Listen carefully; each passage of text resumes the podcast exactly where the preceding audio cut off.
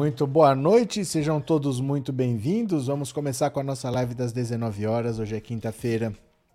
Perdão, tá errado aqui, ó. Vixe, então tá errado o dia todo. Eu tô o dia todo com essa data errada aqui. Hoje é sexta-feira, 29 de julho de 2022. Agora eu pus sexta tudo maiúsculo aqui. Eita, hoje eu tô demais. Pronto, aqui está. Sexta-feira, 29 de julho de 2022 último ano da triste era Bolsonaro, o governo em que os idiotas perderam a modéstia. E vamos para nossa contabilidade diária, vamos para o calendário. Estão faltando exatamente 155 dias, 4 horas, 55 minutos e 1 segundo para o fim da triste era Bolsonaro. Para as eleições 2018 é um pouco menos, 64 dias, 12 horas, 54 minutos e 47 segundos para as eleições 2022. E nesse momento estão acontecendo as decisões muito rapidamente. E o que está acelerando essas decisões agora, de repente está todo mundo conversando, é que o Bolsonaro cometeu um erro gravíssimo. O Bolsonaro cometeu um erro que deixou muito claro que ele estava passando de todos os limites e que ele tinha que ser contido. Bolsonaro, eu falei aqui que o Bolsonaro tinha que ser contido quando teve o assassinato em Foz do Iguaçu. Aquilo ali para mim é o limite do limite do limite. Estávamos começando um derramamento de sangue, podia ser o primeiro tiro de uma guerra civil, mas a sociedade está inerte, está paralisada, parece, não reagiu como deveria ali. Mas Bolsonaro continuou forçando, continuou forçando. E o grave erro que ele cometeu, que mostrou para todo mundo que ele tinha passado de todos os limites, foi a reunião com os embaixadores estrangeiros. Ali ficou muito claro do que, que ele estava querendo falar para o mundo que o Brasil é um país ridículo, um país de eleição fraudada, que a própria eleição dele, que ele venceu, tinha sido fraudada, que a justiça não era confiável, que a justiça já tinha escolhido alguém para vencer. Ali todo mundo viu que estava conversando com um retardado. Ali todo mundo viu, não, realmente ele é um débil mental. Não dá para dar mais quatro anos para esse cara, porque ele não tem noção do absurdo que ele está fazendo. E surgiu aquela carta em defesa da democracia, aquele manifesto que agora é público e qualquer pessoa pode assinar, e já está chegando em 500 mil assinaturas. Esse manifesto foi lançado pela Fiesp, e pela FEBRABAN. A Fiesp é a Federação das Indústrias de São Paulo, a FEBRABAN é a Federação Brasileira de Bancos. Essas duas entidades representam o dinheiro. Quando essas entidades lançam uma carta a favor da democracia, que no fundo é contra Bolsonaro, porque é a favor da democracia, porque confia no sistema eleitoral, porque confiam nas urnas, sabem o papel que o militar tem que desempenhar. É o dinheiro falando muito bem não queremos mais conversa com o Bolsonaro. O Bolsonaro já, já sabia que ele não tinha os pobres, que ele não tinha as mulheres, que ele não tinha os negros, que ele não tinha os gays, mas ele se segurava no apoio dos endinheirados.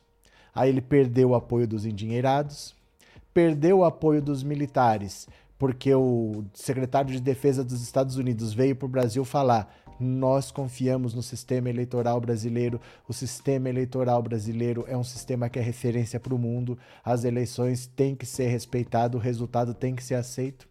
Os militares enfiaram o rabinho entre as pernas e, diante desse cenário, agora já está todo mundo correndo para o Lula.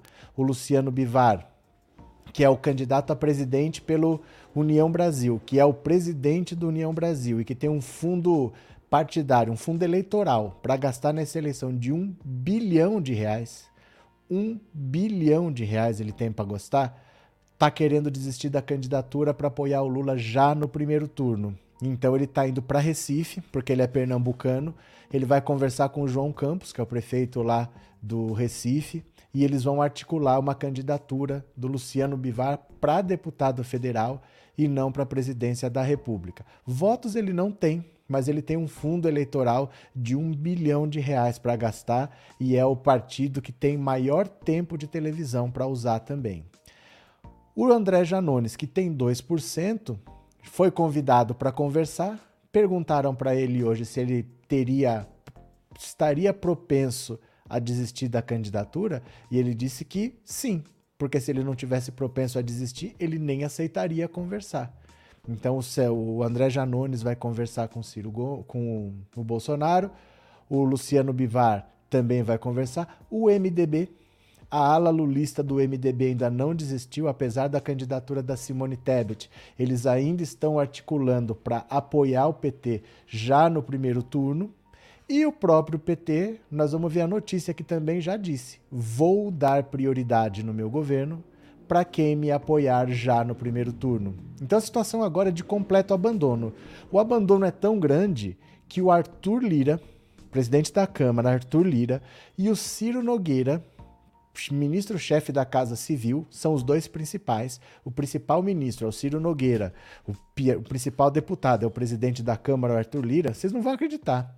Eles entraram na justiça, presta atenção, o Partido Progressista do Ciro Nogueira entrou na justiça para proibir que adversários divulgassem fotos dos candidatos do, do PP do Ciro Nogueira, do próprio Ciro Nogueira, com o Bolsonaro, dizendo com todas as letras na petição, dada a alta rejeição do presidente, isso pode prejudicar a imagem dos candidatos do partido. Para você ter uma ideia do nível que chegou.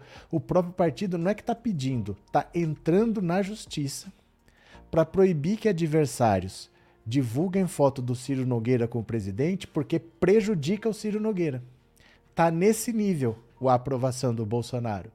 Então a situação é muito grave. Essa reunião que ele fez escancarou quem ele é, que ele não gira bem, que ele tem problemas psiquiátricos mesmo. Não é normal o cara fazer aquilo, chamar estrangeiro para falar de urna.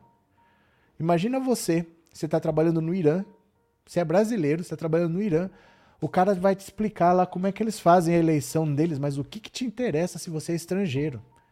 Você pode estar interessado, por exemplo, na maneira de governar, nas relações internacionais, mas saber se é por urna, é por cédula ou é por voto eletrônico, que estrangeiro está interessado nisso e estrangeiros que moram no Brasil, porque são os embaixadores, eles moram em Brasília, conhecem Bolsonaro, conhecem as mentiras dele, onde que ele achou que estava certo? Isso é coisa de alguém perturbado psiquiatricamente e o manifesto tomou uma força que ninguém imaginava. Fugiu todo mundo, Bolsonaro virou o espalha-rodinha, ninguém quer estar perto dele e está muito grave a situação dele. A situação dele está muito grave, ele está completamente isolado. Ao ponto agora do Ciro Gomes. O Ciro Gomes de ontem para hoje deu umas frases completamente desatinadas assim. Primeiro que ele conseguiu brigar com próprio, os próprios irmãos, no plural. Porque eu já falava assim, como é que esse cara é o candidato a presidente? Mais preparado para dirigir o país, ele não consegue administrar nem o partido dele. O PDT é uma bagunça, o PDT cada hora vota de um jeito. A Tabata Amaral fez o que quis ali dentro e ficou por isso mesmo, saiu quando ela quis, né? Mas agora foi pior, porque ele brigou com os próprios irmãos. Ele rompeu com o Cid Gomes, ele rompeu com o Ivo Gomes, que é o prefeito de Sobral. Ele rompeu com o Camilo Santana e o Camilo Santana está com os irmãos. Então ele está tão isolado. O Camilo Santana é do PT, por causa do caso do, da governadora do Ceará, a Isolda Sela, que era do PDT, e ele, ela foi abandonada pelo Ciro Gomes numa reunião em que os irmãos não estavam. Ele decidiu sozinho que ela não ia ser a candidata. Eles, os irmãos, ficaram do lado dela e ficaram do Camilo Santana. Tá todo mundo contra o Ciro Gomes, mesmo no Ceará. E ele rompeu uma parceria de 16 anos com o PT no Ceará. Aí depois ele me vem com a frase: não é possível. Eu até agora não acredito que ele falou isso. Que ele tem dor de cotovelo da Anitta ter dado o apoio dele, dela pro Lula. Ele falou isso na entrevista que ele deu na Globo News, que ele tinha dor de cotovelo do Lula ter recebido apoio da Anitta e não ele, que ele queria esse apoio. Mas que ele entende. Que ele entende porque ela foi pressionada. Ela só apoiou o Lula porque ela ficou com medo de ser cancelada. Olha o que esse cara tem na cabeça. Ciro Gomes falou isso na entrevista da Globo News ontem, que ela só aceitou apoiar o Lula porque ela tem medo de ser cancelada. Gente, tá num nível de, de problema psiquiátrico que passou do limite. E pela primeira vez ele falou em desistir. Pela primeira vez agora ele já admitiu a possibilidade de desistir. Mas é desistir de um quinto, uma quinta disputa. Ele disse que se dessa vez ele não ganhar, ele vai botar a fiola no saco e não disputa mais eleição. Já é um alívio, porque nós sabemos que ganhar ele não vai, que ele não vai para o segundo turno pela quarta vez. Então o que ele falou é que ele vai desistir da vida política. Se não der, ele está fora, ele se aposenta, ele sai da política dessa vez. E eu não vou ficar nem um pouco triste, eu não vou ficar nem um pouco chateado, eu vou dar graças a Deus o dia que ele desaparecer. Mas ele admitiu pela primeira vez que se dessa vez ele não vencer a eleição, é a quarta vez, não vai ter quinta vez, ele vai enfiar a viola no saco e vai para casa. Então o Ciro falou pela primeira vez em desistir, não desistir da candidatura, mas em desistir da vida política, em desistir de tentar a presidência uma quinta vez. Ele não vai ter nem partido para isso. Se ele ficar no PDT, você acha que o PDT vai ficar de 2018 até 2026 amarrado no Ciro candidato? Ou então quem é que vai receber o Ciro sabendo que ele quer um quinto mandato? Ele não vai ter nem partido para ser candidato uma quinta vez mesmo, né? Mas vamos lá. Eu vou compartilhar a tela com vocês. Se vocês estão aqui pela primeira vez, eu peço para vocês se inscreverem no canal e caso vocês já sejam inscritos, tornem-se membros. Será que hoje a gente consegue três membros? Vamos ver se aparece aqui. Eu vi que passou um super chat, eu já vou ler as notícias, tá? Só vou ler o super chat aqui para não perder. Ó, deixa eu agradecer a Idalva que mandou um super sticker, viu, Idalva? Obrigado pelo, pela, pelo carinho, obrigado por, por ser membro do canal. Muito obrigado. E vamos lá então. Vamos ver se a gente consegue três membros, tá? Três membros hoje. Temos duas horas de live. Bora? O erro que poderá vir a custar a Bolsonaro a sua reeleição. Essa, essa reunião com embaixadores foi o tiro de bazuca no pé. Olha, a ter-se as pesquisas Datafolha como referências, nada mudou entre o fim de junho e o fim de julho nas intenções de voto dos candidatos à presidência da República nas eleições de outubro. Com ínfimas variações aqui e acolá, a situação permaneceu estável, o que é bom para Lula, que lidera com 47% das intenções de votos, e mal para Bolsonaro, que ainda não ultrapassou a casa dos 30%, Cabe a cada um dos candidatos criar a narrativa que melhor se ajuste à sua pretensão de atrair mais votos para ser eleito. Dizem, dizem os que cercam Lula que o pacote de bondades desembrulhado por Bolsonaro não produziu os efeitos desejados por ele. Dizem os que cercam Bolsonaro que o Auxílio Brasil de 600 reais só produzirá efeitos quando começar a ser pago em agosto. Os dois lados podem ter razão em parte. O preço dos combustíveis já baixou há semanas, nem assim Bolsonaro cresceu fora da margem de erro, mas é razoável prever que crescerá tão logo o dinheiro do auxílio caia no bolso dos eleitores mais pobres. A velha arrogância, arrogância de achar que pobre se vende. Quem se vende é rico. Quem apoia Bolsonaro por interesse próprio são os ricos, não são os pobres, né? É a economia, sempre ela, que decide a sorte das eleições. Se a vida melhorar, o governante ganha. Se piorar, perde. A vida piorou porque Bolsonaro não soube enfrentar a pandemia da Covid, mas o pacote eleitoreiro causará uma sensação de alívio até dezembro. Já foi. A eleição é em outubro, não é em dezembro. Se tal sensação será suficiente para que ele dispute o segundo turno, essa é outra história que se conhecerá no fim de agosto, início de setembro, porque é disso que se trata: se haverá ou não segundo turno, se a eleição não será liquidada logo no primeiro. Está para nascer a campanha sem erros, irretocável. Em 2006, por exemplo, candidato à reeleição, Lula faltou a todos os debates no primeiro turno temeu virar saco de pancadas dos adversários. O mensalão do PT ainda estava fresco na memória dos eleitores. Hoje, ele admite que errou. Seu maior adversário à época, Geraldo Alckmin, quase empatou com ele no primeiro turno. No segundo, de tanto cometer erros primários, Alckmin conseguiu a proeza de ser menos votado do que havia sido três semanas antes. Lula tem errado pouco na campanha que oficialmente sequer teve início, embora venha sendo travada por Bolsonaro desde que ele pôs os pés no Palácio do Planalto. Bolsonaro se comporta desde então como candidato, faz mais campanha do que governa.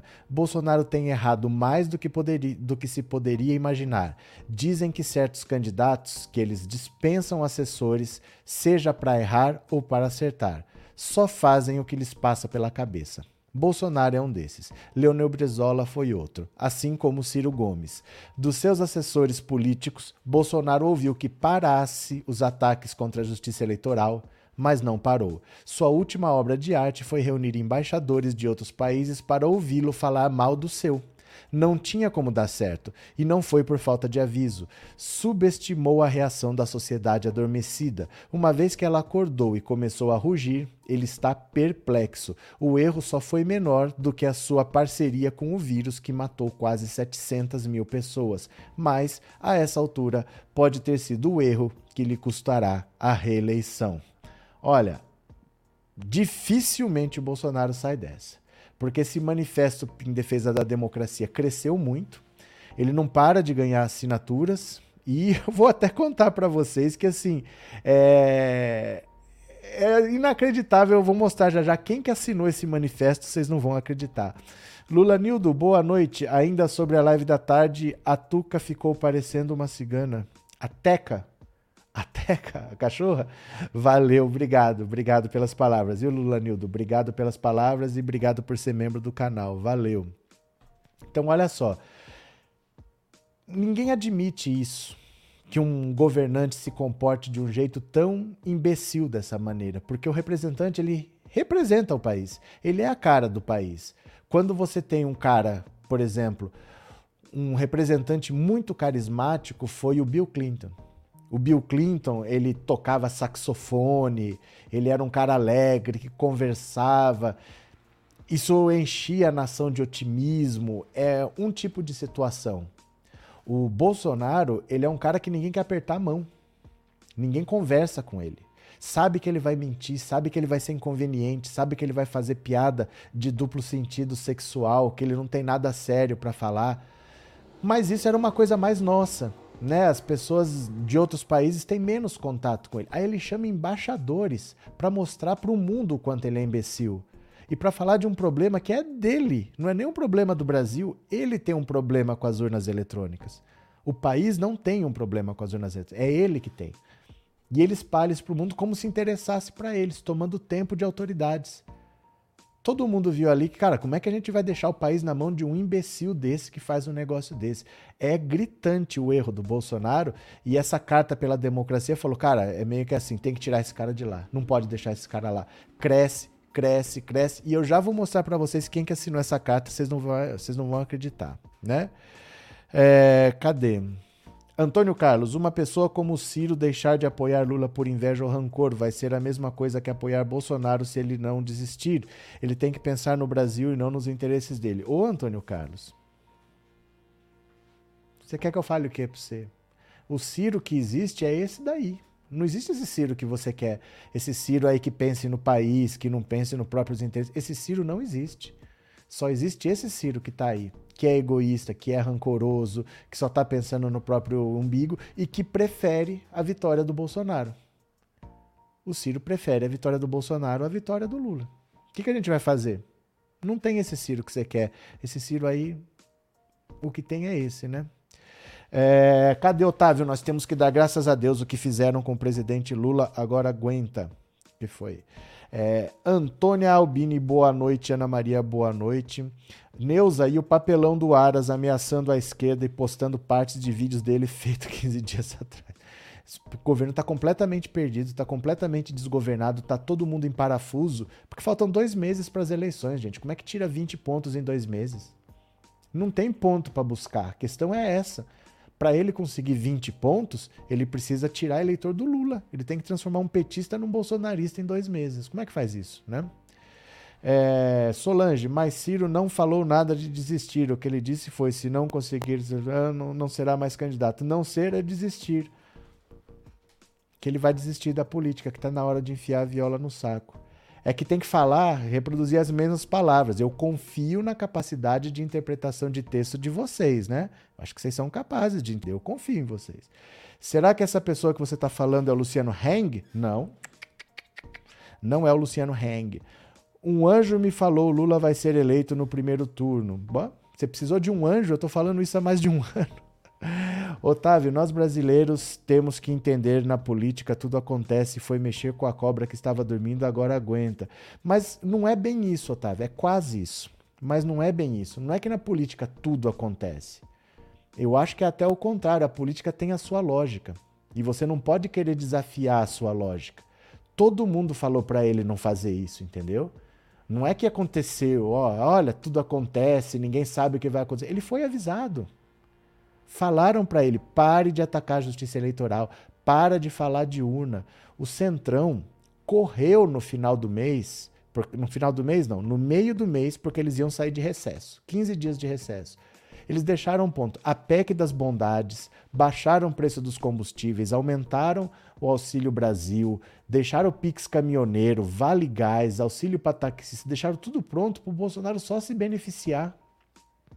É para você falar de economia, é para você falar do preço dos combustíveis que baixou. Deixaram tudo pronto, correram.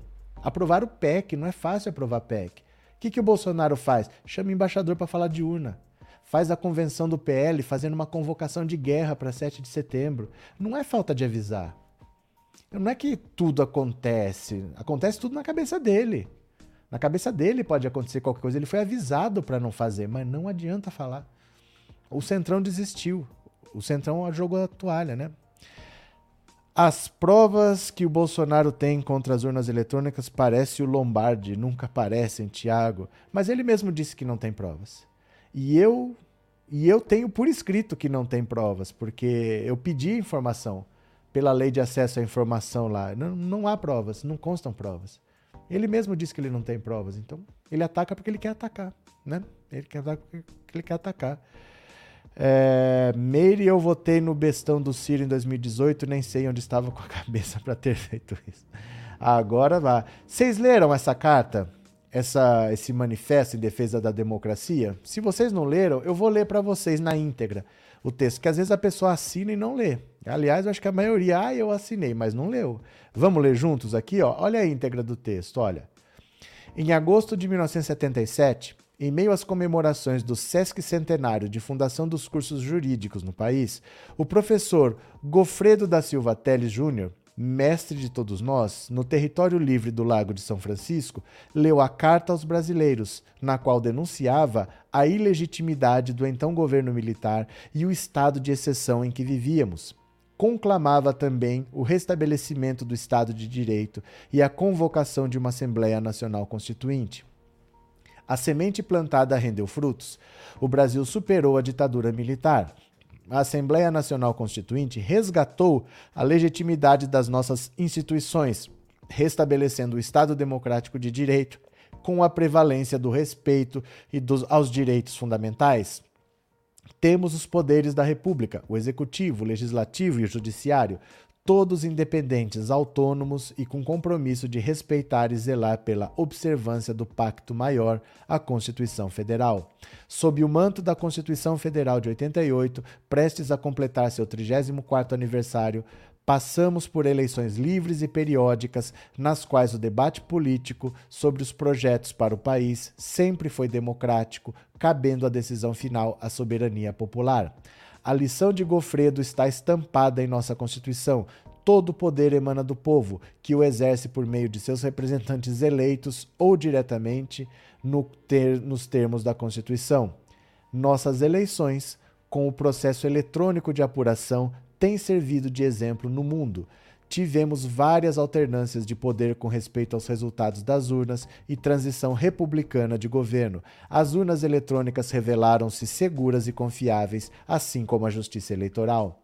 Nossa democracia cresceu e amadureceu, mas muito ainda há de ser feito. Vivemos em um país de profundas desigualdades sociais, com carências em serviços públicos essenciais, como saúde, educação, habitação e segurança pública. Temos a caminhar no desenvolvimento das nossas potencialidades econômicas de forma sustentável.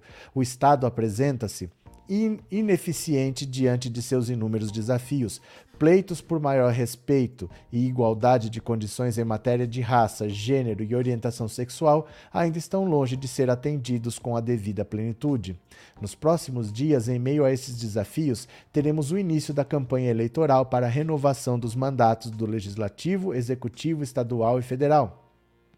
Nestes, neste momento, deveríamos ter o ápice da democracia com a disputa entre vários projetos políticos visando convencer o eleitorado da melhor proposta para os rumos do país nos próximos anos. Ao invés de uma festa cívica, estamos passando por um momento de imenso perigo para a normalidade democrática, risco às instituições da República e insinuações de desacato ao resultado das eleições. Ataques infundados e desacompanhados de provas questionam a lisura do processo eleitoral e o Estado democrático de direito tão duramente conquistado pela sociedade brasileira. São intoleráveis as ameaças aos demais poderes e setores da sociedade civil e a incitação à violência e à ruptura da ordem institucional. Assistimos recentemente a desvarios autoritários que puseram em risco a secular democracia norte-americana. Lá, as tentativas de desestabilizar a democracia e a confiança do povo na lisura das eleições não tiveram êxito. Aqui também não terão. Nossa consciência cívica é muito maior do que imaginam os adversários da democracia. Sabemos deixar ao lado divergências menores em prol de algo muito maior, a defesa da ordem democrática. Imbuídos do espírito cívico que lastreou a Carta aos Brasileiros de 1977 e reunidos no mesmo território livre do Lago de São Francisco, independentemente da preferência eleitoral ou partidária de cada um, conclamamos a brasileiros e brasileiras a ficarem alertas na defesa da democracia e do respeito ao resultado das eleições. No Brasil atual, não há mais espaço para retrocessos autoritários. Ditadura e tortura pertencem ao passado. A solução dos imensos desafios da sociedade brasileira passa necessariamente pelo respeito ao resultado das eleições. Em vigília cívica contra as tentativas de ruptura, bradamos de forma uníssona: Estado democrático de direito, sempre. Isso aqui explodiu na campanha do Bolsonaro. Isso aqui explodiu na campanha do Bolsonaro, porque agora a sociedade entendeu que não dá para brincar com o Bolsonaro, porque além de tudo, além do, dos, do, desses rompantes autoritários, além dessas ideadoras, ele é um retardado. Ele faz coisas que não fazem o menor sentido. Um cara desse não pode estar sentado na cadeira de presidente da República. Não é mais uma questão de opinião. Nunca foi para nós. Mas para muitos que apoiavam, ah, mas é o jeito dele. Ah, não, mas é porque não sei o que. Não, ele não tem capacidade de estar onde ele está. Ficou muito claro agora, quando ele chama estrangeiros para falar de urna eletrônica. Né? Deixa eu agradecer ao Francisco. Obrigado, Francisco, por ter se tornado membro do canal. Obrigado pelo apoio, obrigado pela confiança, viu? Valeu. Senta aí que vai ter bolo. Chega pra cá. Cadê? Lima Wellingtons. Boa noite. Se o Ciro quiser alguma coisa em 2026, é melhor desistir. O Ciro só tem a ganhar até lá. Rafael, boa noite. O que fazer para assinar essa carta? A mesma coisa que você perguntou aqui, pergunta no Google. Escreve lá, assinar carta pela democracia. Ó, presta atenção, você faz assim, ó. Olha a dica, olha a dica. Assinar carta pela, opa, pela democracia. Cadê? Olha lá. Carta pela democracia, carta pela democracia. Você quer disparam as adesões? Vamos ver esse aqui. Ó, vai ter um link aqui, ó. Aqui, ó. Carta dos brasileiros, aqui tem o link, ó. Quer ver? Que mais? Que mais? Que mais? Deixa eu ver se é esse link aqui. Vamos tentar. Carta aos brasileiros e brasileiras. Pronto, tá aqui, ó. Confira a lista de signatários, confira as novas adesões, faça parte dessa história, assine a carta. Pronto, achou. É assim que faz. Isso que você pergunta para os outros, você descobre sozinho no Google. Vou te mandar o link porque eu te amo. Ó, estado de direito sempre.com. Ponto. Nesse endereço aqui, ó. Estado de direito sempre.com. Vai lá. Pronto. Clica aí. Estado de direito sempre.com. Vai lá. Valeu? É, passou o superchat da Silenga. STF vai voltar do recesso com a corda toda. Tem essa também, Inês. Obrigado, viu, Inês, por avisar. Deixa eu ver aqui o super chat que passou. Só um segundo. Opa, espera aí que deu uma travada aqui. Cadê o super chat que passou que eu não vi? Não tô achando. Aqui. É, alô.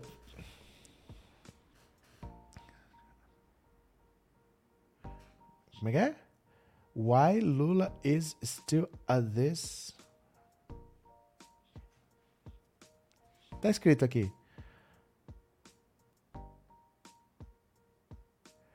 Why is Lula still here for others? O que, que você quis dizer? O que, que você quis dizer? Why Lula is still a this for others? Não entendi isso. Se for uma pergunta, tem um ponto de exclamação, eu não entendi.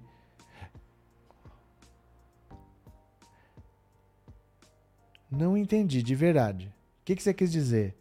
Manda outro que não precisa ser superchat que eu vou tentar ler, viu? Sem sacanagem, desculpa. Desculpa eu não ter entendido. Manda de novo aí, viu? Cadê? Cadê? Professor, diga Reinaldo, vai entender. Ciro agora pouco elogiou Lula, sua campanha deu certo. Minha campanha? Eu pedi para ele elogiar o Lula? Como assim? O que, vocês estão falando, gente? O que, que vocês estão falando? Agora, o Bolsonaro que sabe que errou ao fazer esse encontro que gerou esse manifesto, ele escreveu o próprio manifesto. Vocês acreditam nisso? Que ele foi pro Twitter fazer o manifesto dele? Eu falo que esse cara é um doente mental, ele tem problema psiquiátrico. Bolsonaro escreve o seu próprio manifesto no Twitter após ironizar a Carta pela Democracia. Olha, em um texto com apenas 27 palavras, o presidente Jair Bolsonaro publicou no final da noite desta quinta-feira a sua própria carta em defesa da democracia. Olha, Carta de Manifesto em Defesa da Democracia. Por meio desta, manifesto que sou a favor da democracia. Assinado Jair Messias Bolsonaro, presidente da República Federativa do Brasil. Vocês acreditam nisso? Que ele perdeu tempo fazendo isso? Carta de Manifesto em favor da democracia. Por meio desta, manifesto que sou a favor da democracia. Assinado Jair Messias Bolsonaro, presidente da República Federativa do Brasil. Essa foi mais uma resposta à carta aos brasileiras e brasileiros em defesa do Estado Democrático de Direito, texto que será lido no dia 11 de agosto na Faculdade de Direito da USP e acumula milhares de adesões desde que foi aberta ao público na terça-feira. Já são mais de 300 mil assinaturas. O manifesto suprapartidário defende os tribunais superiores, as eleições e a democracia e é considerado uma resposta resposta às ameaças golpistas de Bolsonaro, mas não menciona o nome do presidente. Bolsonaro já havia reagido outras vezes à iniciativa. No dia seguinte à abertura para adesões, o presidente afirmou que não precisa de cartinha para dizer que defende a democracia. Ele não, não citou a iniciativa diretamente. Mais cedo, também nessa quinta, ele disse entender que não oferece ameaça à democracia e ironizou o lançamento da Carta Pública em defesa dos valores democráticos. Olha isso. Carta de Manifesto em Favor da Democracia. Por meio desta, manifesto que sou a favor da democracia. Assinado Jair Messias Bolsonaro, presidente da República Federativa. Isso é o presidente da República que nós temos.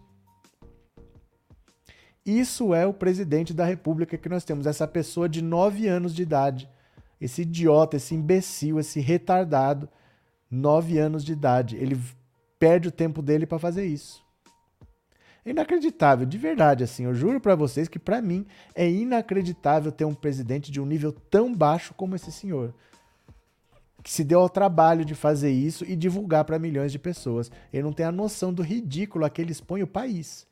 Não é o ridículo pelo que ele passa, porque se ele quer passar ridículo por mim, ele que se dane. Mas ele não tem noção do quanto ele não representa esse país. Né? Anésia, obrigado Anésia por ter se tornado membro, viu? Obrigado pelo apoio, obrigado pela superchat, obrigado pela confiança, viu? Obrigado de coração. É, I meant thief. Mas agora você vai ficar escrevendo em, em inglês, as pessoas não sabem, né? Mas eu não entendi o que você quis dizer, porque agora eu tenho que voltar lá para achar de novo o que você escreveu. Deixa eu ver aqui. O que, que será que você quis dizer? Ô, oh, gente, escreve em português, não complica não, né? Ó, why is Lula, why is Lula still a thief for others? Então é uma pergunta. Como Lula ainda é um ladrão para os outros? É isso que você quis dizer?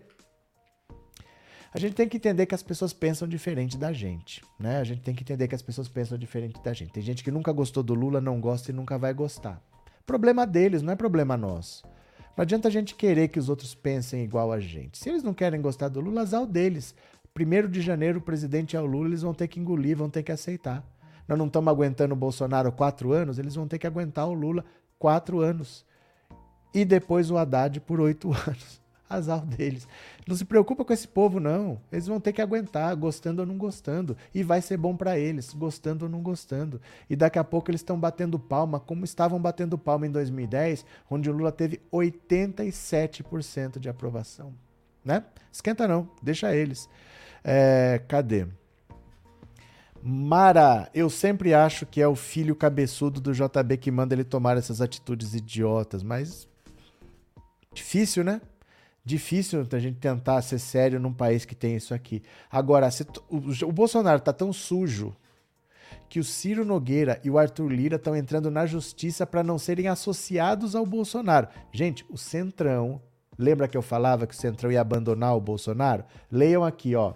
Ciro Nogueira e Arthur Lira escondem Bolsonaro em campanha de aliados. Eles entraram na justiça. Olha, diante da vantagem do ex-presidente Lula nas pesquisas de intenção de voto no Nordeste, o presidente da Câmara, Arthur Lira, e o ministro-chefe da Casa Civil, Ciro Nogueira, escondem o presidente Jair Bolsonaro das campanhas dos seus principais aliados locais. No Piauí, o Diretório Estadual do Progressistas, controlado por Nogueira, acionou o Tribunal Regional Eleitoral para tentar proibir a circulação de imagens de seus candidatos ao lado do presidente.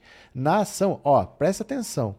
Na ação, o partido do ministro justifica que Bolsonaro possui altíssimo índice de rejeição em pesquisas recentes e diz que o material que circula no WhatsApp de seus candidatos ao lado do presidente é fake news.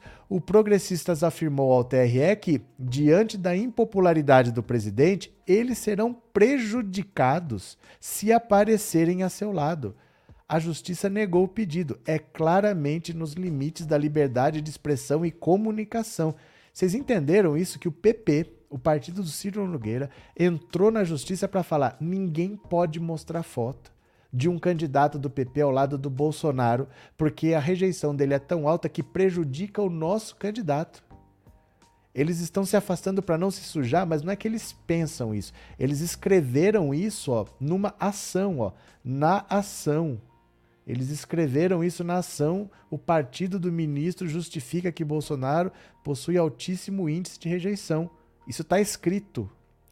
Pesquisa Datafolha divulgada nessa quinta mostra que Lula aparece 35 pontos à frente de Bolsonaro nas intenções de voto no primeiro turno no Nordeste, o que dá ao petista 59 contra 24. Em maio, o Instituto mostrou que Bolsonaro era rejeitado por 65% dos eleitores da região que não votam nele de jeito nenhum. Lula é rejeitado por 22. Senador licenciado, Ciro Nogueira mantém mandato até fevereiro de 2027. Na disputa deste ano, tenta eleger aliados em diferentes palanques, entre eles o responsável pela ação para proibir santinhos vinculando Bolsonaro ao candidato da sigla, o presidente do PP do Piauí, Júlio Arcoverde, que busca um mandato de deputado federal. Ciro escolheu para comandar o partido no estado e empregou o filho do correligionário no seu gabinete ao Senado. Assim como o ministro da Casa Civil, Arthur Lira, também esconde o presidente na sua propaganda em Alagoas. Suas publicações o apresentam como Arthur Lira EF. Mas que beleza! Isso é o presidente da Câmara, hein? Isso é o presidente da Câmara escrevendo isso na propaganda dele e não trazem menção a Bolsonaro, com 16,5 bilhões de orçamento secreto para distribuir entre seus aliados no Congresso, os marqueteiros de Lira apostam na imagem de um tocador de obras independente e padrinho direto dos recursos para o Estado. Candidato à reeleição, Lira apoia um anti-bolsonarista ao governo de Alagoas, o senador Rodrigo Cunha do União Brasil. Ele está apoiando um anti-bolsonarista. Em 99, o então deputado Jair Bolsonaro votou contra a cassação de um colega que mandou matar a mãe de Cunha e saiu em defesa do mandante do crime político. Na terra de Lira, sobrou para Bolsonaro o palanque de Fernando Collor. Enquanto isso, a quilômetros de Alagoas, no Rio de Janeiro, Lira compareceu à convenção do PL vestido com uma camisa com a inscrição Bolsonaro 2022. O presidente retribuiu: Lira tem colaborado muito com o nosso governo. Graças ao Lira conseguimos aprovar leis que baixaram os combustíveis. é quase um jogo duplo. Ao mesmo tempo que comandam a articulação política do governo e a distribuição de verbas do orçamento secreto, os dois aliados mais influentes de Bolsonaro evitam parecer adversários de Lula na campanha estadual, enquanto em Brasília fazem oposição ao petista, ecoando o discurso do presidente. No Piauí, Ciro Nogueira também não dará palanque a Bolsonaro. Seu candidato ao governo, Silvio Mendes, União Brasil, já disse em entrevista que não apoia o presidente. Vou não. Eu não faço qualquer coisa. Eu tenho muitos princípios. Não vou me afastar dos meus princípios, das minhas crenças. A chapa tem a ex-mulher do ministro Iracema Portela como vice. É preciso acabar com essa frescura de dizer que não é Bolsonaro, tem afirmado o prefeito de Parnaíba, Mão Santa. Numa disputa polarizada entre Silvio Mendes e o petista Rafael Fonteles, Bolsonaro terá o apoio de Coronel Diego. O cientista político e professor da Universidade Federal do Piauí, Vitor Sandes, explica que o custo político de se investir na bolsonarização num estado como Piauí é bastante elevado. Na avaliação dele, o ministro Ciro Nogueira sabe separar as coisas. Ele faz vídeos falando do Bolsonaro, das obras e tal, mas não vincula isso à candidatura de Silvio Mendes.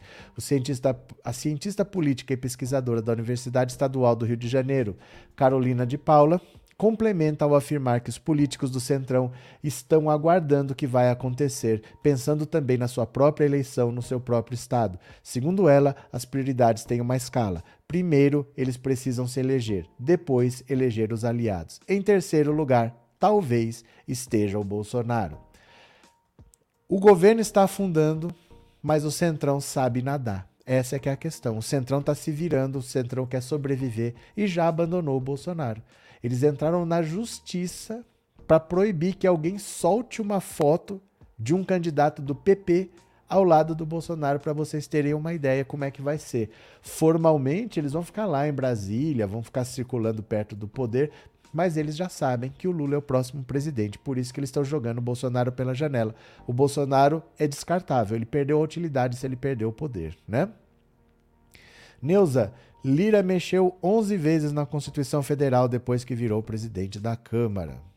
Francineide, absurdo, 16 bilhões para fazer demagogia do que não fizeram em oito anos. Vergonha, Francineide. Cadê quem mais? Sandra parece uma edição do A Fazenda em que o pessoal usa álcool em gel para fazer drinks. Que que é isso, Paulo? É, Carl, Carl Gauss, a força de articulação do Lula torna-se evidente. Ele faz política como um jogo de xadrez. Quem mais está por aqui?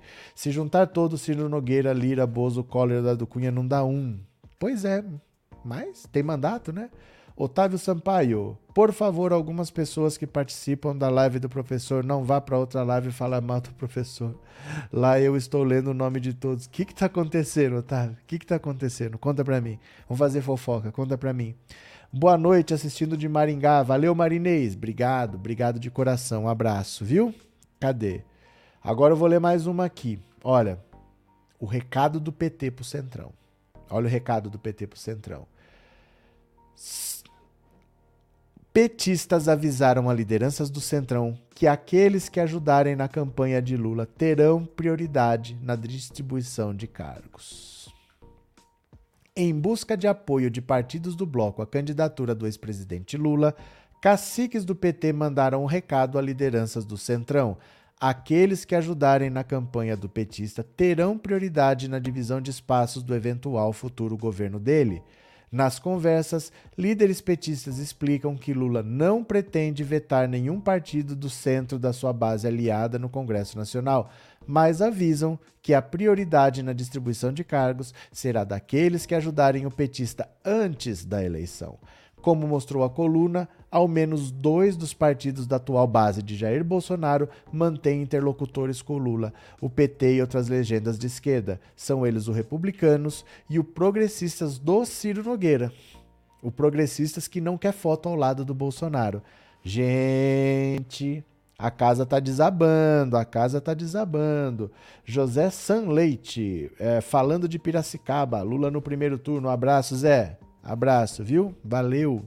Cadê que mais? Bolsonaro está com o filme queimado. Ele está com o filme queimado e assim, ele vai virar um cadáver na presidência da República. Sabe aquele que está ali, já não devia mais estar, tá, e tá todo mundo só esperando dar o prazo, mas ninguém mais obedece, ninguém mais respeita, e ele com as teorias conspiratórias e os filhos malucos dando palpite, ninguém mais levando a sério. Vai ser um inferno esse fim de ano para quem tá em Brasília. Porque o Bolsonaro, sem poder, derrotado, deve ser. Acho que dá para sentir o cheiro do cadáver de longe, assim, uma coisa triste, né? João Batista, União Brasil pode apoiar a candidatura de Lula ainda no primeiro turno. Todo apoio é bem-vindo. Opa, vamos falar disso já já, viu? Alvari, me tira uma dúvida. Se o Bivar aceita a coligação com o PT, Sérgio Moro vai pedir voto pro Lula? Pedir voto não precisa. Mas a questão não é essa. A questão é se o, o Sérgio Moro for eleito, ele vai ter que ser base de apoio do Lula. Ele vai ter que votar de acordo com o que o governo quiser. A política é assim, ele tem fidelidade partidária. Se ele se eleger senador e União Brasil apoiar o governo Lula, ele vai ser base de apoio do governo Lula, como o Bolsonaro foi. Como o Bolsonaro foi. O Bolsonaro cansou de votar com o PT. Porque o Centrão era base de apoio, o Bolsonaro era o quê? O Bolsonaro era Centrão. Para quem não acredita, eu mostro o vídeo aqui, ó. O Bolsonaro falando do nosso querido PT, do nosso companheiro Lula. Aqui eu falo e eu mostro, quer ver, ó? Deixa eu pegar aqui. Olha aqui, ó. Ah, pera lá, deixa eu ver onde é que tá. Pera. Pera, deixa eu ver aqui onde é que tá. Aqui, olha aqui, presta atenção. Posso entender que o nosso PT, inclusive confesso publicamente, que eu votei no segundo turno Lula e escolhi o que eu entendia ser a melhor opção. Nós temos esperanças em nosso país para o ano que vem. Mas temos crise pela frente. Eu espero que o companheiro Lula, já que está na moda falar assim, é o apelo final que eu faço aos companheiros do PT, o PCdoB, as pessoas de bom senso nesse. Pronto. Ah, eu não posso fazer nada porque existe o vídeo para registrar esses momentos. Então, do mesmo jeito que Bolsonaro era a base de apoio do governo Lula, o Sérgio Moro, se ele se eleger senador, vai ter que ser base de apoio do governo Lula, porque ele é do União Brasil que está negociando para apoiar o Lula. É assim que funciona. Ele não quis entrar para a política, ele vai arcar com as consequências de ser da política, né? É, moro em Canindé, Sergipe. Aqui é fechado? Fechado com o nosso Lula? Valeu. Cadê quem mais? Já passou da hora de sair da política, Roberto de Paula. Quem? Quem? sujeito oculto. Ou seja, Centrão vai para onde está o poder. Mas isso é óbvio. O Centrão, se o presidente for virar lata caramelo, o Centrão aprende a latir e vai apoiar. Vai lá negociar com o vira-lata caramelo, né? Cadê? O hipócrita ainda o chama de companheiro, mas é, gente, ele era a base de apoio do governo Lula. O Centrão era a base de apoio do governo Lula. O que, que era o Bolsonaro, né? Olha aqui, ó. Dá uma olhada, o efeito da Carta pela Democracia aqui, ó. Dá uma olhada. Os efeitos da Carta pela Democracia. Leia comigo. Carta da Democracia impulsiona a aproximação de Janones, Bivar e MDB com Lula. Então vamos ver, olha. A repercussão política e a adesão crescente à Cartas Brasileiras e aos brasileiros em defesa do Estado Democrático de Direito impulsionaram conversas do PT com o Avante, do André Janones, União Brasil, do Luciano Bivar e o MDB, do Capricha Renan, em torno do apoio ao ex-presidente Lula já no primeiro turno da eleição, independentemente de aliança oficial. Há conversas em curso com André Janones, com quem Lula trocou mensagens nas redes sociais, e com Luciano Bivar. Com o MDB, existe um movimento da ala lulista do partido para que a legenda desista da candidatura de Simone Tebet em nome do enfrentamento, já na primeira etapa da eleição, às ameaças de ruptura democrática feitas pelo presidente Jair Bolsonaro. A Carta às Brasileiras e Brasileiros em Defesa do Estado Democrático de Direito surpreendeu o PT pela atração de personalidades que divergiam de maneira forte no passado recente das posições do partido. Até a tarde desta sexta, mais de 400 mil pessoas já haviam assinado o documento, cuja adesão continua crescendo. Apesar do caráter apartidário da carta, no sentido de não tomar posição a favor de um candidato, o efeito prático reforça as articulações do PT para criar na opinião pública e na sociedade civil uma onda de voto útil a favor do Lula. Uma iniciativa da Faculdade de Direito de São Paulo, a carta é uma resposta aos ataques de Bolsonaro à justiça eleitoral, às urnas eletrônicas e às ameaças de golpe. Diante dos números da última pesquisa Datafolha, que apontou que Lula teria 52% dos votos válidos se a eleição fosse hoje, a campanha petista avalia que menos candidaturas ao Palácio do Planalto poderiam ajudar Lula a se eleger na primeira etapa. Nesse contexto, as conversas com Janones, Bivar e setores do MDB ganharam mais importância.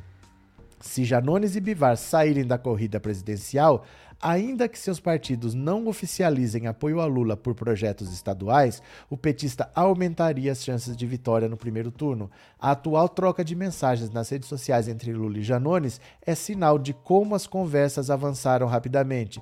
Os dois se reuniram no começo do mês em Brasília. O baile entre Lula e Janones anda quente nas redes sociais. Hoje Janones postou: Bolsonaro me bloqueou, Ciro não aceitou se encontrar comigo, Tebet ignorou por completo a minha existência, enquanto aquele que lidera as pesquisas pediu publicamente para conversar comigo. Humildade e democracia andam lado a lado. Convite aceito. Vamos conversar, Lula. O ex-presidente não perdeu tempo e respondeu: combinado, política se faz com diálogo e juntando pessoas pelo bem comum. Vou te ligar. Olha só. Tá na cara que o que o Janones quer é isso mesmo. Você acha que ele quer ser presidente? O André Janone sabe que ele não vai ser presidente. O que ele quer é que alguém importante ofereça alguma coisa para ele. Ele vai negociar. A mesma coisa o Luciano Bivar. Você acha que o Luciano Bivar quer ser presidente? Olha, com Bivar há uma articulação para que ele se candidate a deputado federal em Pernambuco, com apoio de setores do PT e do PSB para tentar conquistar uma vaga na Câmara. No MDB, a ala a favor de Simone Tebet obteve vitória política nesta semana ao evitar o adiamento da convenção do partido. No entanto, as conversas para convencer o MDB tem o seguinte mote: como o partido fez no passado na redemocratização, marcharia agora com Lula em nome da defesa da democracia contra a ameaça autoritária de Bolsonaro. Então, gente, só tá faltando fechar a tampa do caixão, não tá faltando muita coisa não. E olha que Janones já tacou o pau para falar do Lula, mas ah, mudou, gente, mudou o cenário, mudou o cenário, né?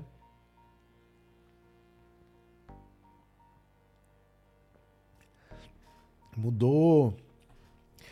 Sérgio Moro não era para se candidatar, era para estar na cadeia por trair o país. Cadê que mais? Outra celebridade, parabéns Gilda. Quem é Gilda? Quem é Gilda? Cadê? Sem medo de ser feliz, aqui é 100% Lula, disse o Rômulo. Cadê? Luiz Severo. Lula, tamo juntos sempre, sempre. Nós, família 13. Lula no primeiro turno, fora Bolso Diabo. Converso com o governo das trevas, da morte, da miséria, da fome, fora Bolsonaro e suas quadrilhas. Pronto. Ciro Gomes, N. A eleição passada, ele disse a mesma coisa. Ele não é confiável, além de ser um mentiroso compulsório, igual ao Bozo, Edgar. Cadê? Só falta a Tebet baixar a crise e desistir. É que não tem explicação essa candidatura dela. O que a Simone Tebet quer com essa candidatura não dá para entender, porque ela vai perder para a margem de erro. Ela não consegue passar dos 2%. Para que essa candidatura? O MDB está cometendo suicídio com a Simone Tebet. Já, come, já cometeu em 2018, porque o candidato foi o Henrique Meirelles, perdeu para o Cabo da Ciolo, ficou com 1%. Aí o MDB, que tinha 90 deputados, só elegeu 30. Caiu para um terço do que era. Uma segunda eleição desse jeito, por isso que o Renan Calheiros está desesperado para acabar com essa candidatura e apoiar o Lula. Os candidatos a deputado do MDB querem subir num palanque cheio, num palanque motivado. Quem quer subir no palanque da Simone Tebet? O próprio partido não quer conversa com ela? Para que essa candidatura? Por que essa teimosia? Isso chega a ser beira irresponsabilidade. Não tem sentido a candidatura dela que não passa da margem de erro. É o MDB. É um partido com essa estrutura. Olha o PT. Todas as eleições que teve para presidente, pega de 1989 para cá. O PT nunca teve menos do que 28%, porque tem uma estrutura. Tem história, tem militância, mas ele tem uma estrutura. O Haddad, em 2018, fez campanha três semanas. Três semanas, foi para o segundo turno. Ciro nunca conseguiu isso. Agora, o MDB tem estrutura também. É um partido que está no país inteiro. É um partido que tem capilaridade, que está na capital, que está no interior. Como é que fica com 1%? Não dá para entender o que, que a Simone Tebet quer. Em todo caso, quem sou eu, né? Drica, obrigado pelo super sticker e obrigado por ser membro, viu? Muito obrigado. Miriam, obrigado por ter se tornado membro. Valeu, obrigado. Aí eu vou fazer o seguinte: como a gente teve três novos membros, daqui a 15 minutos, agora são 8 horas, daqui 15 minutos eu vou sortear cinco pessoas para se tornarem membro. Eu não vou sortear, eu vou comprar. Quem sorteia é o YouTube, né? É automático. Mas cinco pessoas que estiverem aqui na live poderão se tornar membros por um mês sem gastar nenhum centavo, tá? De, em agradecimento a vocês que se tornaram membros, mais cinco pessoas vão se tornar membros daqui 15 minutos, valeu? Cadê? É, cadê? Simone quer o perdão da Dilma. Será? fazendo isso, o que, que ela ganha com isso? Sendo candidata? Ela quer o perdão da Dilma sendo candidata, atrapalhando o PT? Ó, quem puder, por favor, assista a live por essa rede aqui, ó. Se você puder ficar lá 10 minutinhos, vamos fazer essa rede crescer, pra gente ter uma alternativa ao YouTube. Fica lá 10 minutinhos, é a mesma live. Se você comentar por lá, o comentário vem para cá do mesmo jeito. É só colocar o celular em cima desse código QR, valeu? Cadê? Otávio, professor, até alguns deputados e senadores do PSDB vão apoiar o presidente Lula, mas o que podemos fazer? Não é isso.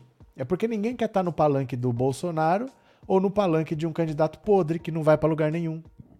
Hoje só tem o Bolsonaro e o Lula com voto. Ninguém quer estar no palanque do Bolsonaro. Eu preciso estar no palanque do Lula se eu quiser me eleger. Ou eu vou ficar no palanque do, do André Janones, da Simone Tebet, né? Não dá. Não tem como. Cadê?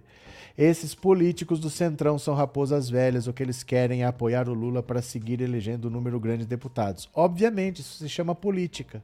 Não há como fugir disso. É, é assim que funciona, né? Não, tem como fugir disso. Agora deixa eu pegar aqui mais uma então. Eu vou daqui 15 minutos eu vou sortear cinco membros, tá? Vão cinco membros vão ser sorteados. Boa sorte para vocês. O que eu vou pedir para vocês agora é para vocês no WhatsApp me darem a sua opinião. Você acha que essa eleição vai ter segundo turno? Porque tem chance. Tem chance de ter segundo turno, tem chance de matar logo no primeiro turno. Você acha que essa eleição tem segundo turno? Sim ou não? Você vai me responder numa mensagem de voz curtinha para 14997790615. Esse número é o WhatsApp, também é Pix, caso você queira colaborar com o canal. Então, para esse número, você vai mandar uma mensagem de voz dizendo: Você acha que nessa eleição tem segundo turno? ou acaba no primeiro turno? Você vai me responder por voz no WhatsApp e daqui a pouco eu vou ouvir sua opinião, tá? Agora, olha o André Janones, olha a declaração que ele deu hoje, presta atenção. Janones admite retirar a candidatura para apoiar Lula no primeiro turno. Então não é que vai conversar, ele já está dando indicações de que retira sim. Olha, o deputado federal André Janones admitiu hoje a possibilidade de retirar sua candidatura ao Palácio do Planalto para apoiar Lula no primeiro turno. Sim, estou disposto a retirar a candidatura para apoiar Lula. Se não, eu não iria conversar disse Janones ao Estadão. Tenho total consciência do meu tamanho do ponto de vista eleitoral, que é micro, um ou dois pontos nas pesquisas, mas ao mesmo tempo tenho noção do simbolismo da minha candidatura nesta eleição. O candidato do Avante marcou 1% de intenção de votos na pesquisa Datafolha divulgada ontem. Nesta sexta, ele afirmou que as negociações para um possível recuo devem ser difíceis, mas não no sentido de tomar lá da cá mas no sentido de o ex-presidente encampar as minhas propostas. Se eu tiver que abdicar da candidatura, vou exigir muito. Segundo Janones, a política está tomada pelo ódio com o Bolsonaro e o Centrão. Assim, segundo ele, há cada vez menos espaço para discutir propostas e dialogar sobre democracia. Democracia é sinônimo de diálogo. Vou usar as palavras de JK. Não tenho compromisso com o erro. Volto atrás das minhas decisões quantas vezes forem necessário nenhum dos candidatos me procurou para um diálogo para discutir propostas, exceto o ex-presidente Lula. Então, André Janones já está totalmente aberto a negociações e ele deve retirar a candidatura dele, já é um candidato a menos. O Lula vai limpando o caminho na frente, tá? Deixa eu ver aqui o que mais. O que, que vocês estão falando aqui? Cadê vocês?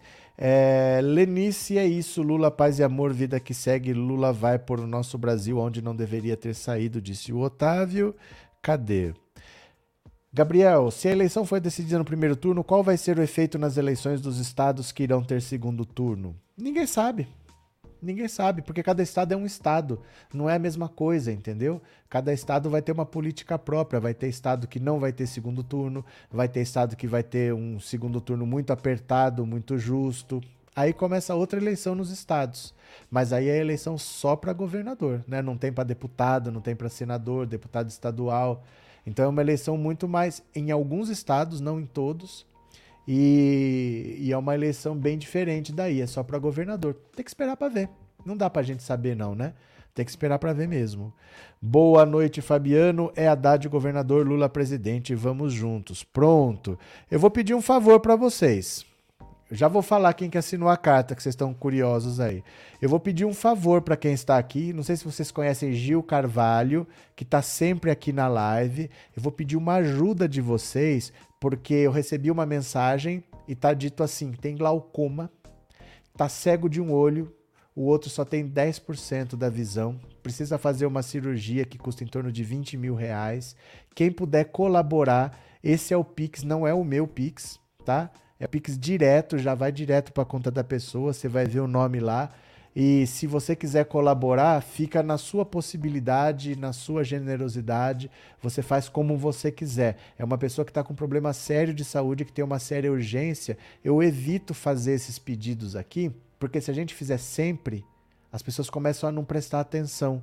Né? Então eu faço muito esporadicamente, porque Assim a gente engaja um pouco mais. Se você puder, faça um pix de 5 reais, 10 reais, 50 reais, 100 reais. Cada um vai no seu bolso e na vontade que achar. Se puder fazer, faz. Se não puder fazer, tudo bem também.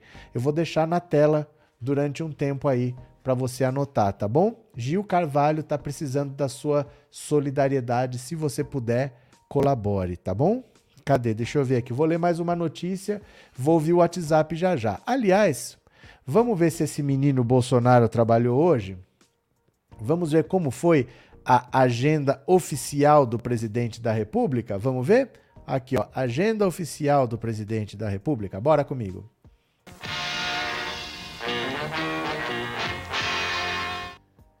Pronto, vamos lá. Compartilhou a tela. É só colocar no Google Agenda Oficial Presidente.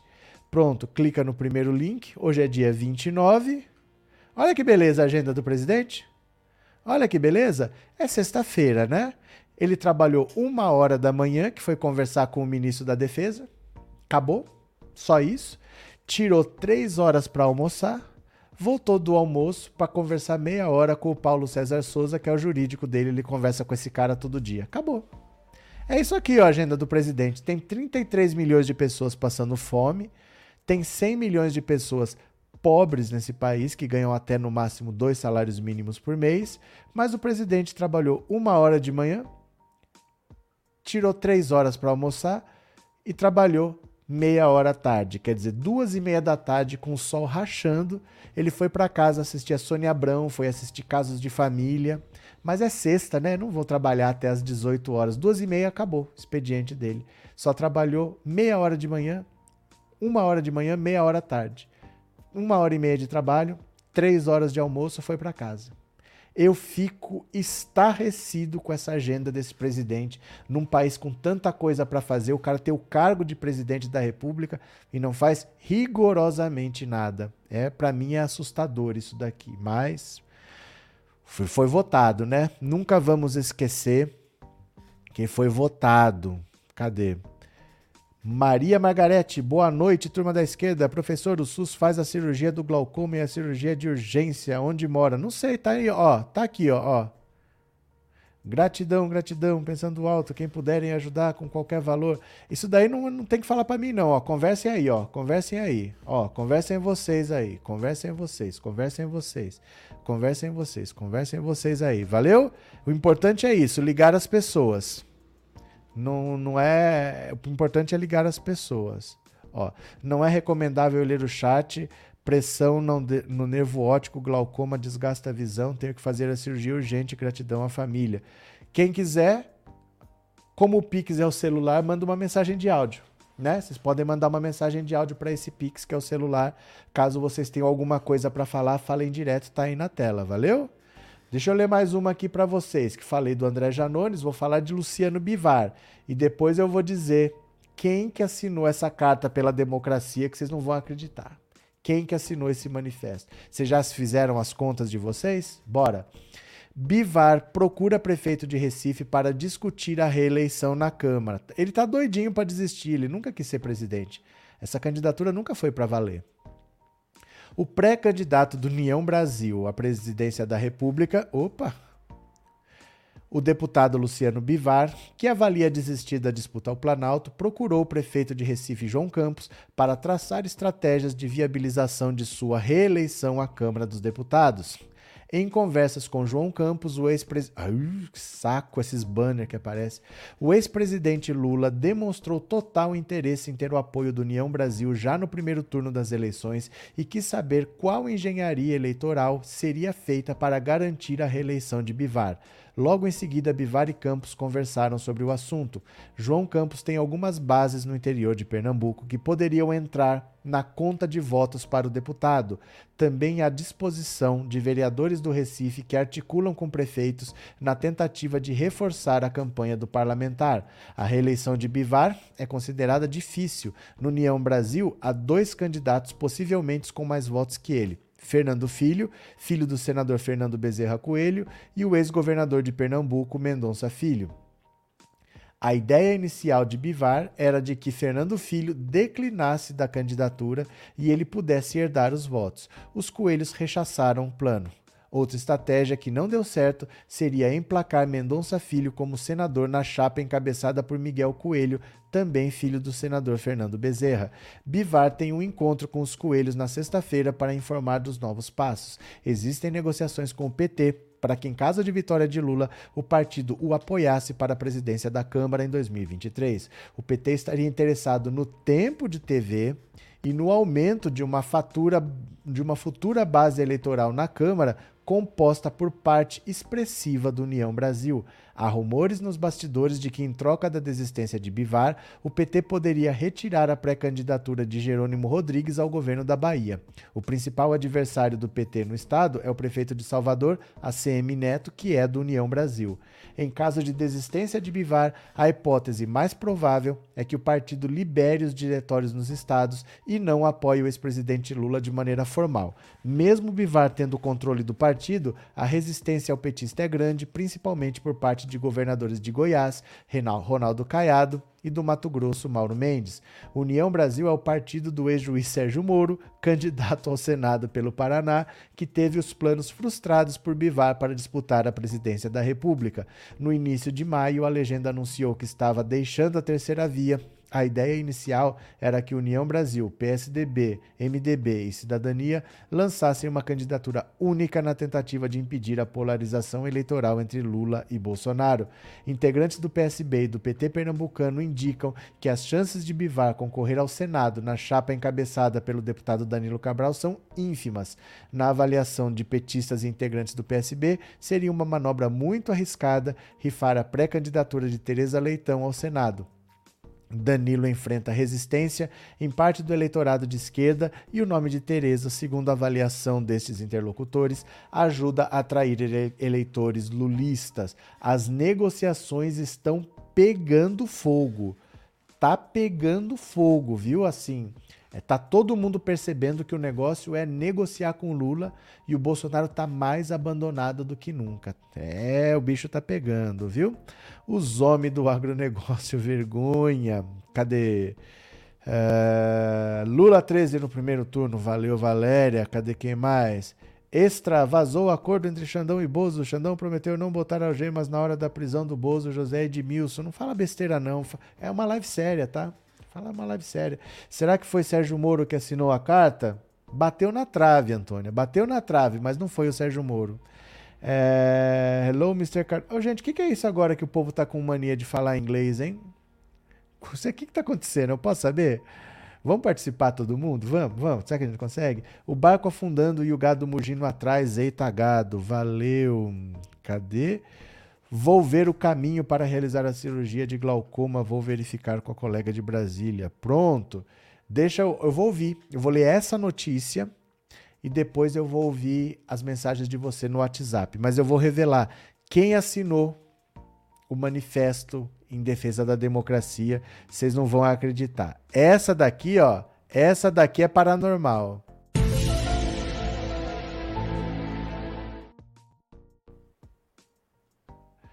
Olha só, cadê? Esposa de Sérgio Moro assina o manifesto em defesa da democracia, mas não era ela que disse que Sérgio Moro e Bolsonaro eram um só? Não era ela que disse que Sérgio Moro e Bolsonaro eram um só? Rosângela Moro assinou o manifesto pela democracia, que bonitinho. Candidata a deputada federal por São Paulo, a advogada Rosângela Moro, esposa do ex-juiz Sérgio Moro, assinou o manifesto em defesa da democracia articulado pela Faculdade de Direito de São Paulo. A informação foi confirmada à coluna por articuladores do documento e pela assessoria de imprensa de Rosângela. Segundo assessores, a advogada assinou o documento na noite desta quinta intitulado Carta às Brasileiras e aos Brasileiros em Defesa do Estado Democrático de Direito, o manifesto já reúne mais de 300 mil assinaturas e será lido em 11 de agosto na Faculdade de Direito da USP. Entre esses, entre esses apoios estão os de artistas, deputados federais, senadores, ex-integrantes do RUGE, não do STF, e até atuais membros do STJ, como o ministro Paulo Dias de Moura Ribeiro. Dos presidenciáveis até agora, somente Simone Tebet, Felipe Dávila, Ciro Gomes assinaram. A expectativa é de que o ex-presidente Lula também assine.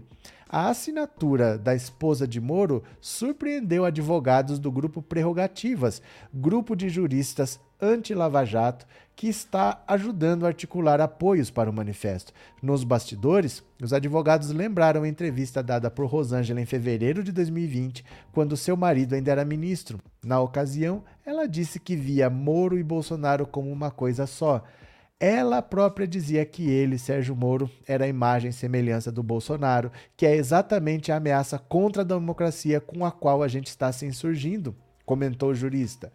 Agora, olha aqui, ó, o povo que não presta, nos últimos dias, os organizadores da carta receberam assinaturas que seriam do próprio Sérgio Moro e do procurador Deltan Dinheirol. O assessoria de ambos, porém, informou que eles não assinaram o documento. É lógico, é para defender a democracia.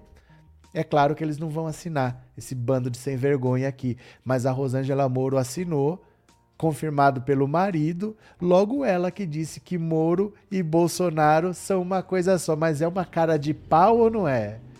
É uma cara de pau ou não é essa mulher? O que, que ela assinou esse negócio, cara? Quem pediu para ela assinar? Tira essa mão desse negócio. Que coisa de maluco, rapaz. A Rosângela Moro assinou esse negócio. A Conja assinou e a Bipolar Pascoal. Não sei, aí não tem como fazer 300 mil assinaturas. Eu sei desse daí, né? Não acredito que a Conja assinou. Tô chocada, a Conja assinou. Ótimo que ela assine, todo mundo gosta de democracia. Não, com certeza, pode acreditar que é sincero também, viu? Ela tá com o Sérgio Moro por acidente, mas ela é, gosta de democracia, é muito bom. É, eu cheguei perto de acertar quem assinou, bateu na trave. Bateu na trave, né? É, essa vai ser esbagaçada pelos bolsonaristas. Mas ela já é, porque os bolsominions odeiam o Sérgio Moro, não muda muita coisa, não. Cadê? Buenas noites, meu povo inteligente, tamo juntos. Agora o gado somente ruim, tô fora, viu burrices o Bozo. Viu burricos o Bozo. Edson. Débora Bianchini, esses deputados governistas do Centrão no governo Bolsonaro agora querem apoio dos comunistas para se eleger. Débora, o Centrão é assim. Se o presidente for o vira-lata caramelo, o Centrão aprende a latir e vai negociar com eles. O Centrão é isso daí. O Centrão já apoiou o Lula, já apoiou a Dilma, já apoiou o Temer, já apoiou o Bolsonaro, já apoiou o Fernando Henrique. O Centrão é assim. O Centrão é assim. Ai, governo, tô dentro. É assim. Eles não estão nem aí.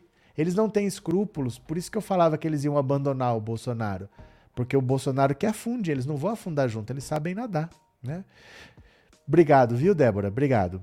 Os integrantes pesquisa os gados, gosta de ver enganados ao vivo nas mentiras do Bozo. Milton Maldonado, não estaria a Conja preparado para rifar o marreco? Ah, aí eu não sei, tem que perguntar para Cristina Rocha, né? Aí é casos de família, eu não tenho ideia, não. Não tenho ideia mesmo, mas os dois vão sair candidatos agora, vamos ver o que acontece. Eu vou aproveitar, gente, ó, vou deixar aqui o Pix para doações e vamos ouvir a opinião de vocês no WhatsApp. Você acha que vai ter segundo turno ou você acha que as eleições se resolvem em um turno só? O que, que você acha? Diga para mim, diga para mim.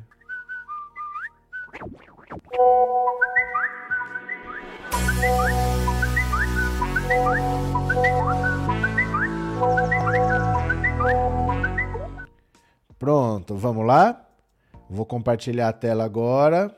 Vamos ver a sua opinião no WhatsApp, mensagens de áudio, mensagens curtinhas de 10 a 15 segundos. Eu quero saber, você acha que vai ter segundo turno ou que as eleições se decidem de cara no primeiro turno? Vamos ver? Quanto mais curta a mensagem, mais chance de eu ouvir, viu? Lê a minha mensagem, professor, que eu sou seu fã, hein? É Lula, é Lula, é Lula, é Lula, candidato e já ganhou. 17 milhões de frente de voto. São Paulo aqui tem muito petista, hein? Falou, abraço. Não vai ter segundo turno. Eu me chamo Francisco. É Lula. Fechou? Cadê quem mais? Turno, com certeza. É nós. noite, professor. Oh. Aqui é o Zequinha do Alto Alegre do Pindaré, Maranhão. Eu, ah, Para mim não vai ter segundo turno, mas nós vamos matar no primeiro. Boa noite, um abraço. Outro. Cadê? Boa noite, professor. Me chamo Vilma, sou da Bahia de Feira de Santana. Ah. Eu acho que não, vai ser uma vitória no primeiro turno. Então fechou. Obrigado. Boa noite, professor Roberto. Oi. Aqui quem fala é Nestor, aqui de Boa Hora, Piauí. Diga. O Lula vai no primeiro turno, quem diz é as pesquisas. Fechou. Boa Opa. noite, professor Roberto. Aqui Oi. é Guia Martins do Rio de Janeiro. Professor, eu estou com o senhor. É, dizer que a situação tá, já era. É Lula no primeiro turno, professor. Fechou? Nascimento. Eu acho que termina tudo no primeiro turno. A gente está lutando para isso. Boa Fechou. noite, professor Roberto. É o Ivan de São Carlos. Fala, Eu Ivan. acredito que Lula ganha no primeiro turno. Vamos para cima desse boss. Nós vai ganhar sim no primeiro turno. Um forte abraço, professor Roberto, e a todos da live. Professor, eu sou Ana Maria. Com certeza não vai ter segundo turno, porque eu vou ter um infarto se tiver, e Deus não quer. E quer Lula presidente. Então fechou. Deixa eu ver aqui. Boa noite, professor Roberto. Boa Aqui é o noite. Samuel de Altamira, no Pará. Diga. Professor, é, mesmo com o Bolsonaro tendo 40 bilhões para comprar votos, eu não acredito que ele consiga comprar esses votos todos, não. Eu acredito que não vai ter segundo turno, não, professor. Boa noite. Boa noite. Professor, boa noite. José Carlos José Barros, de Guarulhos, vai ser decidido no primeiro turno. E Lula presidente. Fechou? Boa noite, professor Roberto Cardoso.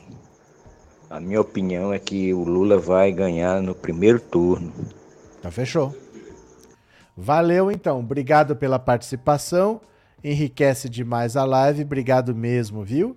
Vamos ler mais uma notícia aqui, porque o STF está voltando do recesso. Eita, o STF está voltando do recesso. Dá uma olhada aqui. STF volta na próxima semana com duros recados a Bolsonaro.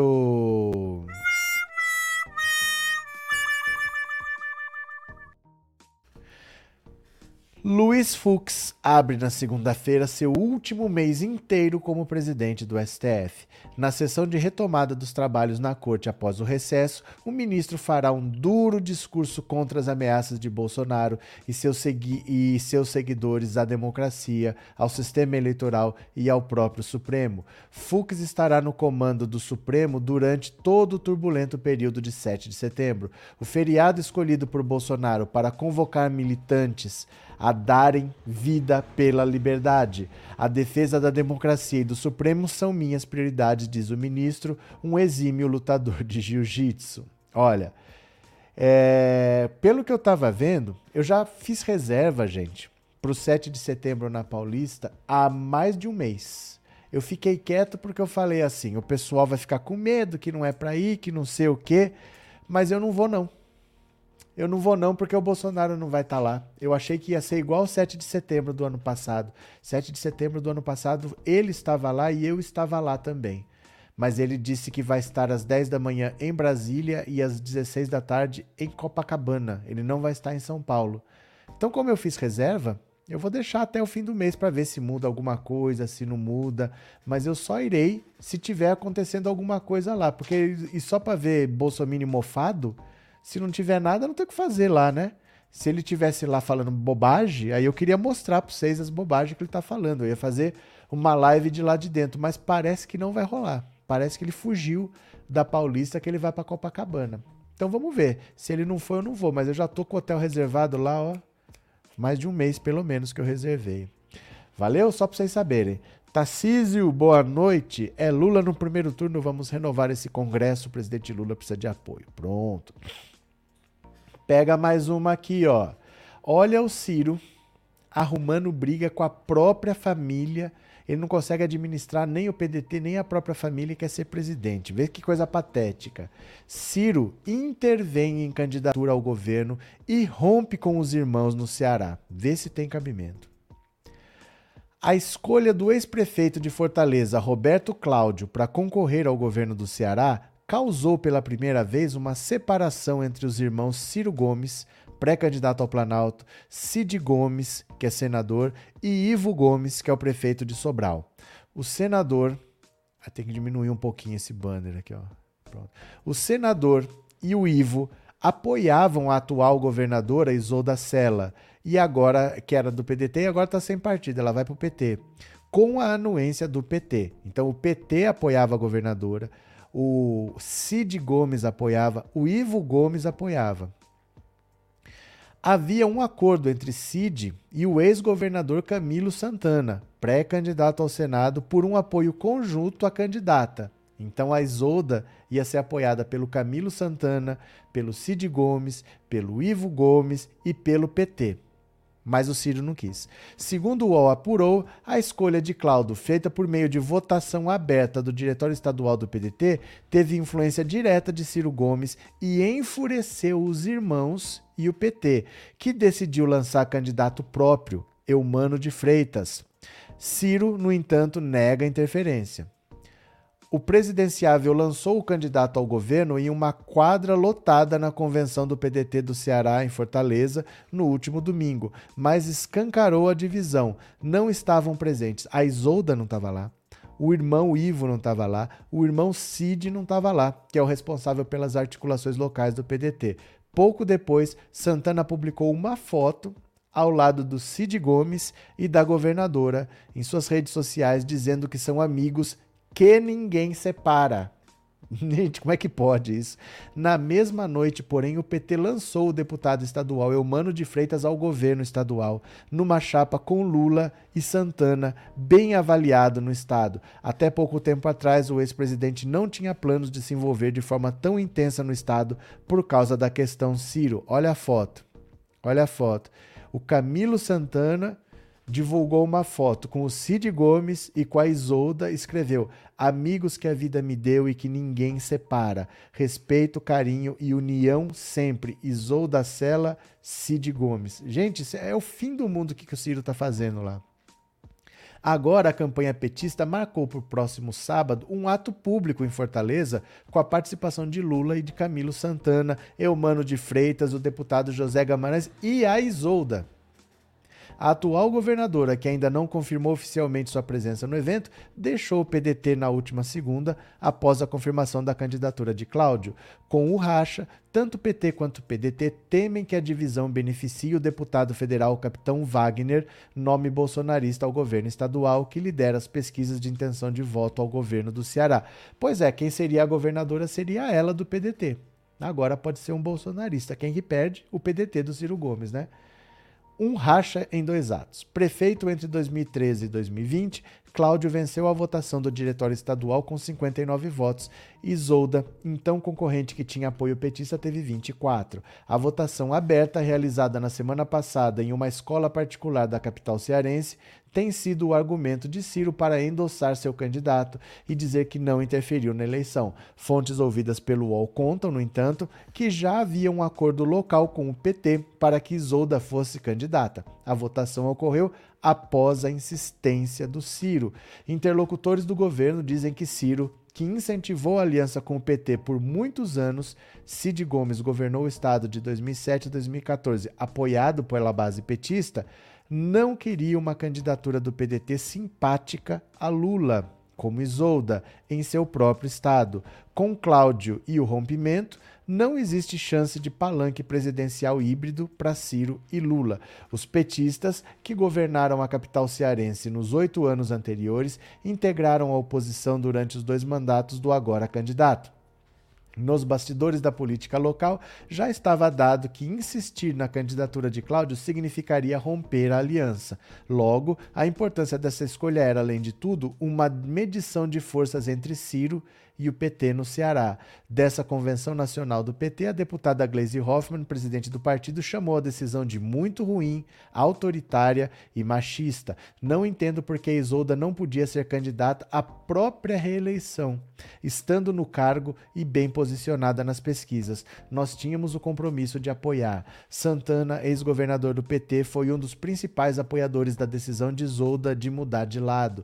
Disse várias vezes que esperava que ela tivesse o direito natural natural de concorrer à reeleição. Segundo pessoas próximas, o atual, atual governadora ficou extremamente chateada, não só pela escolha, mas pela forma com que o diretório estadual do PDT tratou o caso e organizou a votação para ela, com tudo armado para a vitória de Cláudio. Ciro tem se defendido e defendido a indicação. O PDT escolheu Cláudio numa dinâmica muito aberta, muito democrática. Ficam me acusando de ter escolhido, mas eu não pedi um único voto, afirmou o candidato em uma live de seu canal ao lado do ex-prefeito na última terça.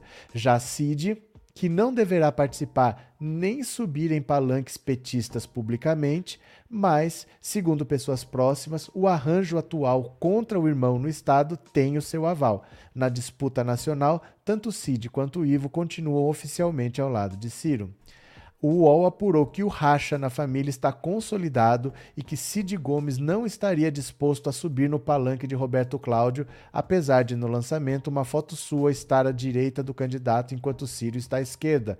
Uma fonte política ligada à família afirma que Cid ficou muito incomodado com a postura de Ciro e acabou se afastando por considerar uma indicação uma afronta. Cid deixou o seu papel local de lado em prol do avanço de Ciro na negociação com a base e silenciou por entender que uma fala sua poderia resultar em uma disputa pública com o irmão às vésperas de uma eleição disputada no estado. Olha isso. Isso foi uma votação aberta, quer dizer, todo mundo vendo quem está votando, né? Além disso, Cid não está disposto a causar ainda mais problemas ao presidenciável Ciro. O outro irmão, Ivo Gomes, prefeito de Sobral, também deixou clara sua preferência por Isolda antes da convenção e após a votação estaria disposto a seguir Cid e deixar Ciro sozinho no apoio a Cláudio. Sabe-se que Ciro tenta reverter o mal-estar e quer contar com os irmãos na campanha eleitoral. O apoio público de Cid e Ivo, porém, estaria restrito, pelo menos por enquanto. Longe da família, na disputa nacional, Ciro já estava isolado. O pedetista tem enfrentado problemas para fechar alianças, apesar de ter sido o primeiro a realizar a convenção e confirmar a candidatura, ainda não fechou um nome para vice e é provável que seja alguém do próprio PDT por falta de partidos aliados. Além disso, vencer no Ceará é uma questão simbólica para ele. Nas outras três vezes em que concorreu à presidência da República, Ciro nunca perdeu no estado que governou e sempre usou a aprovação local como argumento em prol de sua candidatura. Pesquisa Quest divulgada no início do mês aponta Ciro como terceiro colocado no estado com 11%, atrás de Lula com 50%. 59 e Bolsonaro com 18. O UOL procurou Ciro, Cid, Santana e Isolda, mas não teve resposta. Olha isso, gente. Olha isso se tem cabimento uma situação dessa. Sejam sinceros comigo, hein? Veja se tem cabimento o que, que o Ciro está aprontando no PDT e no Ceará. Boa noite, Ciro Gomes está desequilibrado.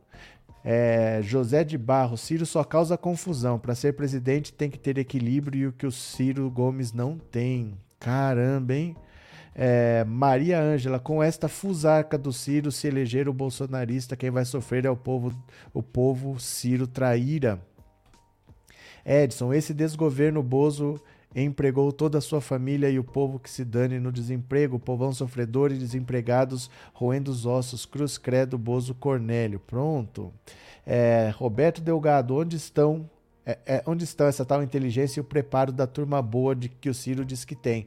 Eu não sei de onde que falam que o Ciro é um bom administrador, que ele é preparado, que ele é inteligente. Ele só toma decisões burras. Ele já estava isolado politicamente. Não tem um único aliado, não tem nem vice. Agora ele rompeu com a própria família. Ele está isolado até dentro da família, né? É, Pedro Estigoni. Para quem estava com medo, a política agora virou piada. Vou rir muito. Lula lá. Pedro, boa noite. Cadê? E agora vai sair de novo a pesquisa que foi censurada. Qual a XP? A XP. Sabe o que eu estou esquecendo aqui? Eu estou esquecendo que eu prometi para vocês que eu ia dar cinco assinaturas de presente. Então quem tá aí, ó, espera só um pouquinho que eu vou comprar aqui e vou mandar, viu? Espera lá. Vou mandar cinco assinaturas de presentes para vocês, ó. Boa sorte, tá? Vocês podem receber. É o YouTube que sorteia. Eu só pago. Deixa eu ver aqui. Bora, vamos ver se foi. Pronto. Cinco assinaturas de presente. Alguém vai ganhar. O é o YouTube que sorteia, não sou eu. Boa sorte para vocês. Quem ganhar vai dizendo que ganhou pra gente saber, tá? É, Ciro é igual a peixe, morre pela boca e nunca perde a arrogância. Mas nós vamos aproveitar e vamos lá cutucar o Ciro Gomes no Twitter, que nós temos essa missão aqui, essa missão de apoiar Lula e de apurrinhar Ciro Gomes, né? Ó, pronto, aqui está. Cadê a notícia?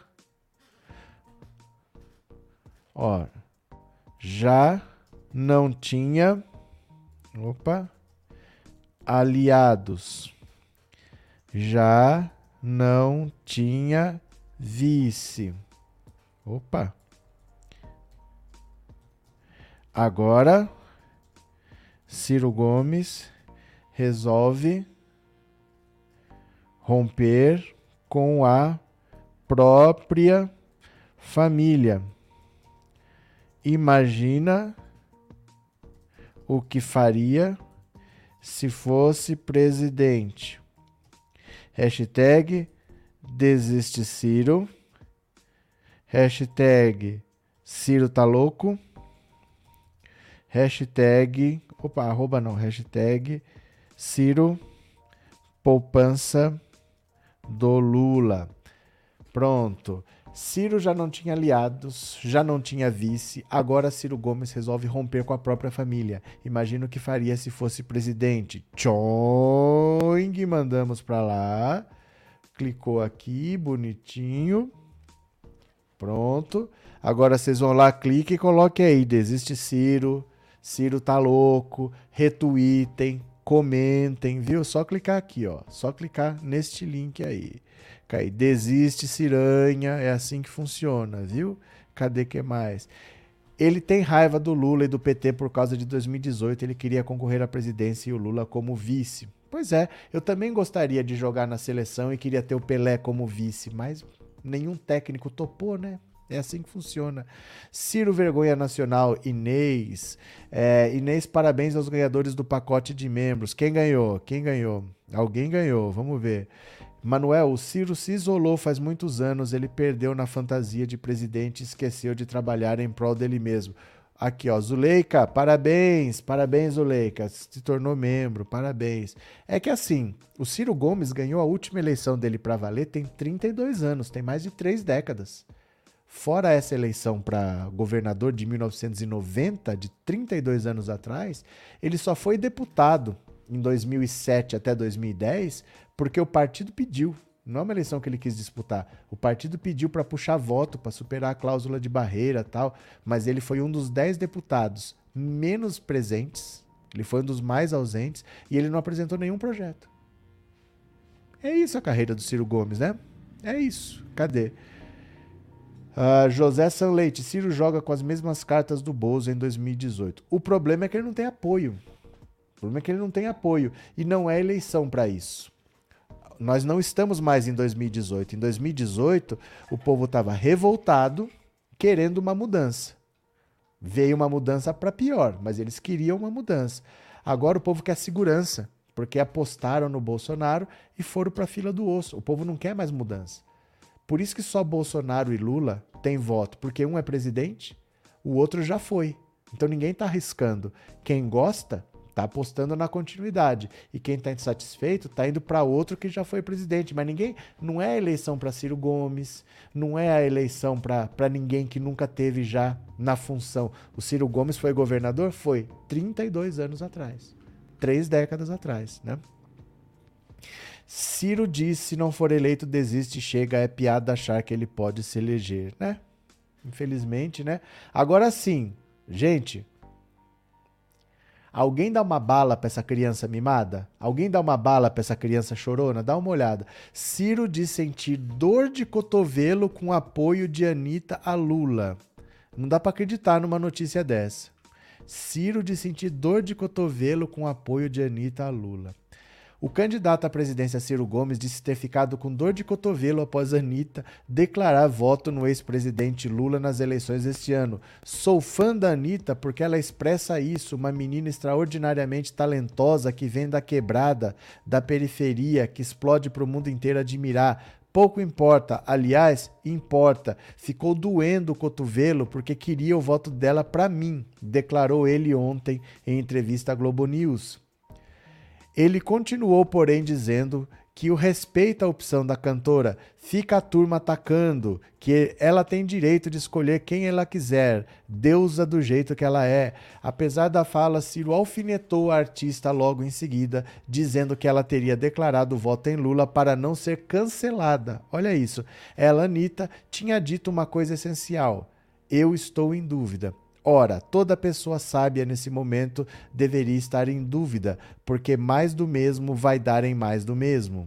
Olha aqui, ó. Ciro defende a cultura pra, pra, pra, pra.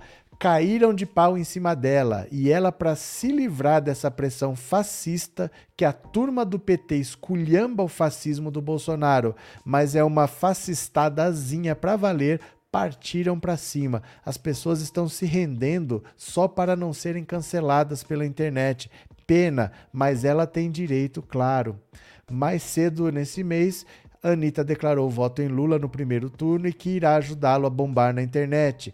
Quem quiser minha ajuda para fazer ele bombar aqui no TikTok, Twitter, Instagram, é só me pedir que eu, estando ao meu alcance e não sendo contra a lei eleitoral, eu farei, declarou ela em uma série de publicações nas redes sociais. Até agora não fez nada, né? De acordo com o agregador de pesquisas UOL, Ciro Gomes está em terceiro lugar com 7.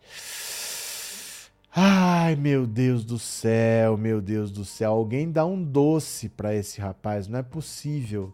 Alguém, não é possível. Alguém vai lá e fala para ele, Ciro, você tá com inveja da Anitta apoiar? Deixa a menina, deixa o cara lá, faz a sua campanha, para de falar do Lula, para de falar dos outros, faz o seu trabalho.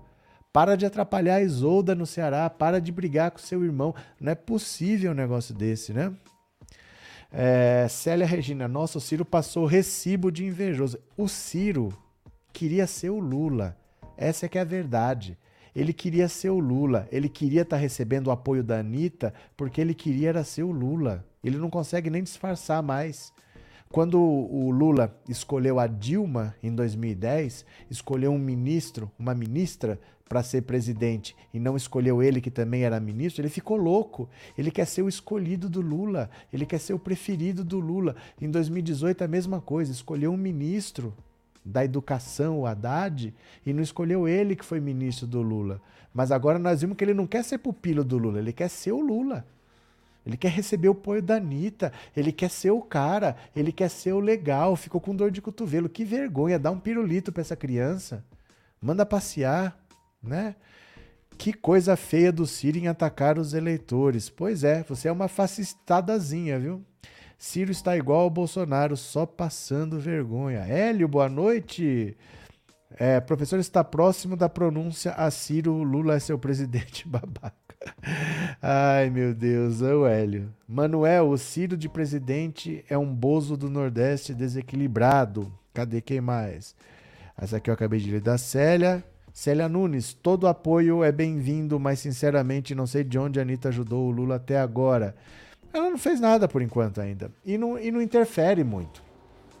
Não tem voto para buscar. A intenção de votos do Lula não vai crescer por causa disso. Só tem como crescer se alguém desistir, porque os votos já estão cristalizados, já estão consolidados. Dá licença.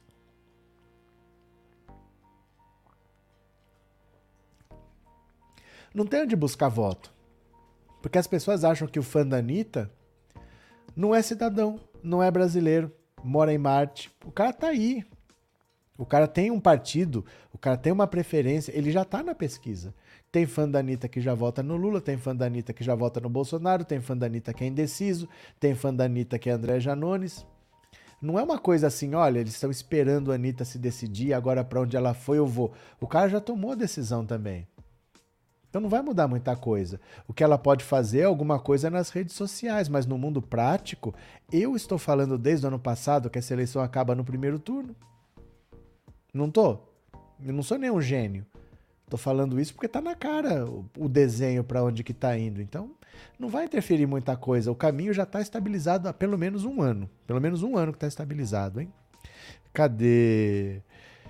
Exatamente, Kátia. O Ciro queria ser o Lula, inveja pura. Ele queria ser o Lula. Como qualquer jogador de futebol queria ser o Pelé. Mas vai fazer o quê? Não é vergonha ser o reserva do Pelé.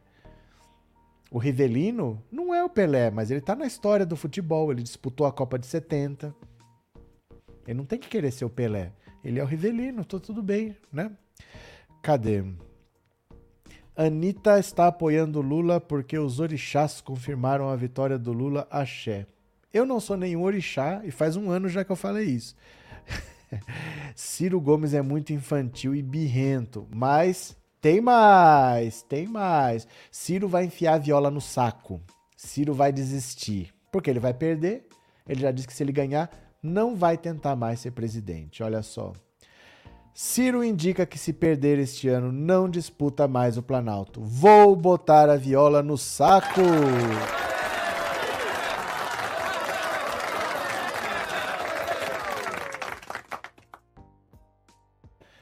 Já vai tarde, desgraça, já vai tarde. Olha só aqui. O candidato do PDT à presidência da República, Ciro Gomes, indicou nesta sexta-feira que se perder as eleições deste ano, se se perder, ó oh meu Deus, se perder, não disputará mais o Palácio do Planalto e acrescentou que colocará a viola no saco. Ciro Gomes deu a declaração ao fazer um discurso na Universidade de Brasília, onde participou de encontro organizado pela Sociedade Brasileira para o Progresso da Ciência, SBPC. O ex-governador do Ceará, Ciro Gomes, disputa a presidência pela quarta vez e nunca chegou ao segundo turno. Nós temos que colocar em perspectiva que o Brasil precisa discutir finalmente, de forma inadiável, o modelo econômico. Esta é a razão que eu, pela quarta vez, tento ser presidente do Brasil. Claro que desta vez chega! Porque se eu não ganhar agora, vou botar a viola no saco, porque eu virei o bico falante, o chato, o destemperado, disse o Ciro Gomes. A culpa é dos outros, hein? A culpa é sua que acha ele chato. Pesquisa Datafolha divulgada nesta quinta mostrou que Ciro em terceiro lugar com 8% das intenções atrás de Lula e Bolsonaro. Na avaliação de candidato do PDT, a campanha ainda não, ainda não começou. Não teve nenhuma motociata, não teve nada. E as propagandas na televisão podem ajudá-lo a aumentar o número de eleitores, porque é só ele que vai fazer propaganda. O Lula não vai fazer, o Bolsonaro não vai fazer, é só ele que vai fazer eu vou mostrar para eles que eu sou o único candidato que consegue derrotar o Lula no segundo turno. Meu Deus, não é possível, gente. Isso é stand-up. O Ciro devia parar de ser candidato e montar um stand-up tem ainda 54% do eleitorado que admitem mudar o voto. Eu vou buscar esse eleitorado, mas ele ainda vai buscar esse eleitorado. Ele não foi. Ele sabe que tem um eleitorado que pode mudar de voto, mas ele vai buscar. Ele ainda não foi. O eleitor que mais pode mudar de voto é o dele. Quando você vê a fidelidade do eleitor do Lula, do Bolsonaro e o do Ciro, o do Ciro é o que mais tem chance de mudar. É o que mais muda, né? Também em Brasília, nessa sexta, Ciro Gomes participou de um encontro com representantes da Associação Nacional dos Dirigentes das Instituições Federais de Ensino Superior, ANDIFES. No encontro, defendeu maior autonomia para as universidades escolherem os próprios reitores. Pela Constituição, a instituição de ensino deve encaminhar ao presidente da República uma lista com três candidatos à reitoria mais votados internamente. Por tradição, o presidente formaliza a escolha do primeiro nome. No governo atual, porém, o presidente Bolsonaro passou a escolher o segundo ou terceiro colocados, sob o argumento de que os primeiros da lista eram militantes, o que gerou críticas de entidades do setor. Eu tive uma ideia que, só como palpite, vocês que têm que dizer se isso vale como aperfeiçoamento ou não. Eu vou radicalizar a autonomia da universidade. Quem for eleito é quem vai ser escolhido e eu não quero mais que o presidente se meta nisso. Ciro também disse nessa sexta que programas como o FIES e o ProUni favoreceram a rede privada de ensino.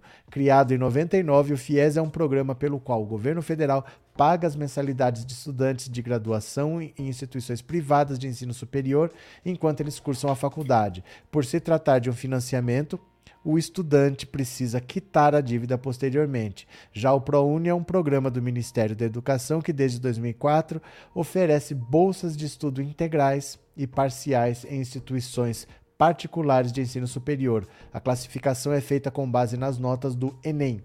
O candidato afirmou também que, desde o governo de Fernando Henrique, se posiciona contra a privatização de universidades públicas, em maio entrou em discussão no Congresso um projeto que previa a cobrança de mensalidade nas universidades, mas o tema acabou sendo engavetado. Para Ciro Gomes, ninguém tem condição política de privatizar uma universidade. Ai, Ciro, cada ideia besta, viu? Mas cada ideia besta.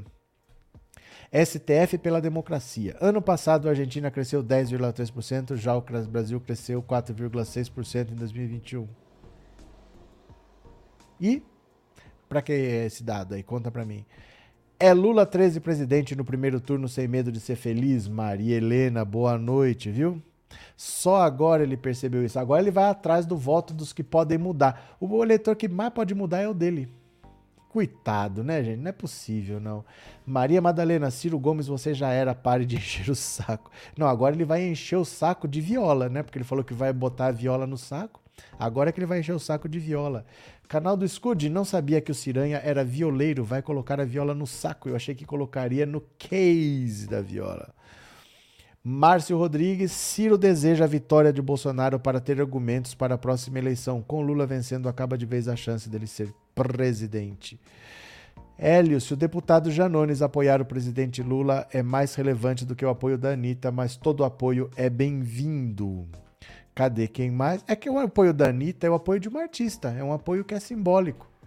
O que manda na política é a política. São esses acordos, essas alianças que o Ciro não é capaz de fazer e que o Lula vai lá e costura. É isso que manda, né? O resto é importante, mas é simbólico.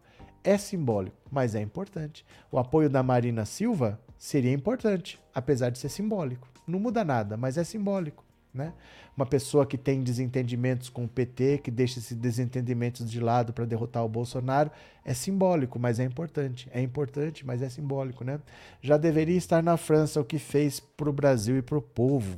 Pronto. Boa noite. Ciro é tão linguarudo quanto o Bolsonaro. Ai, meu Deus do céu. Vamos pôr o Ciro ministro da Economia. Vamos abater o gado do Bolsonaro pôr o Ciro, ministro da Economia, com umas ideias, viu? Umas viajadas. O apoio da Anitta tem representatividade na sociedade, é uma posição, mas é um apoio simbólico, que não vai trazer nenhum ponto. Como não trouxe no último Datafolha. O Lula está exatamente igual.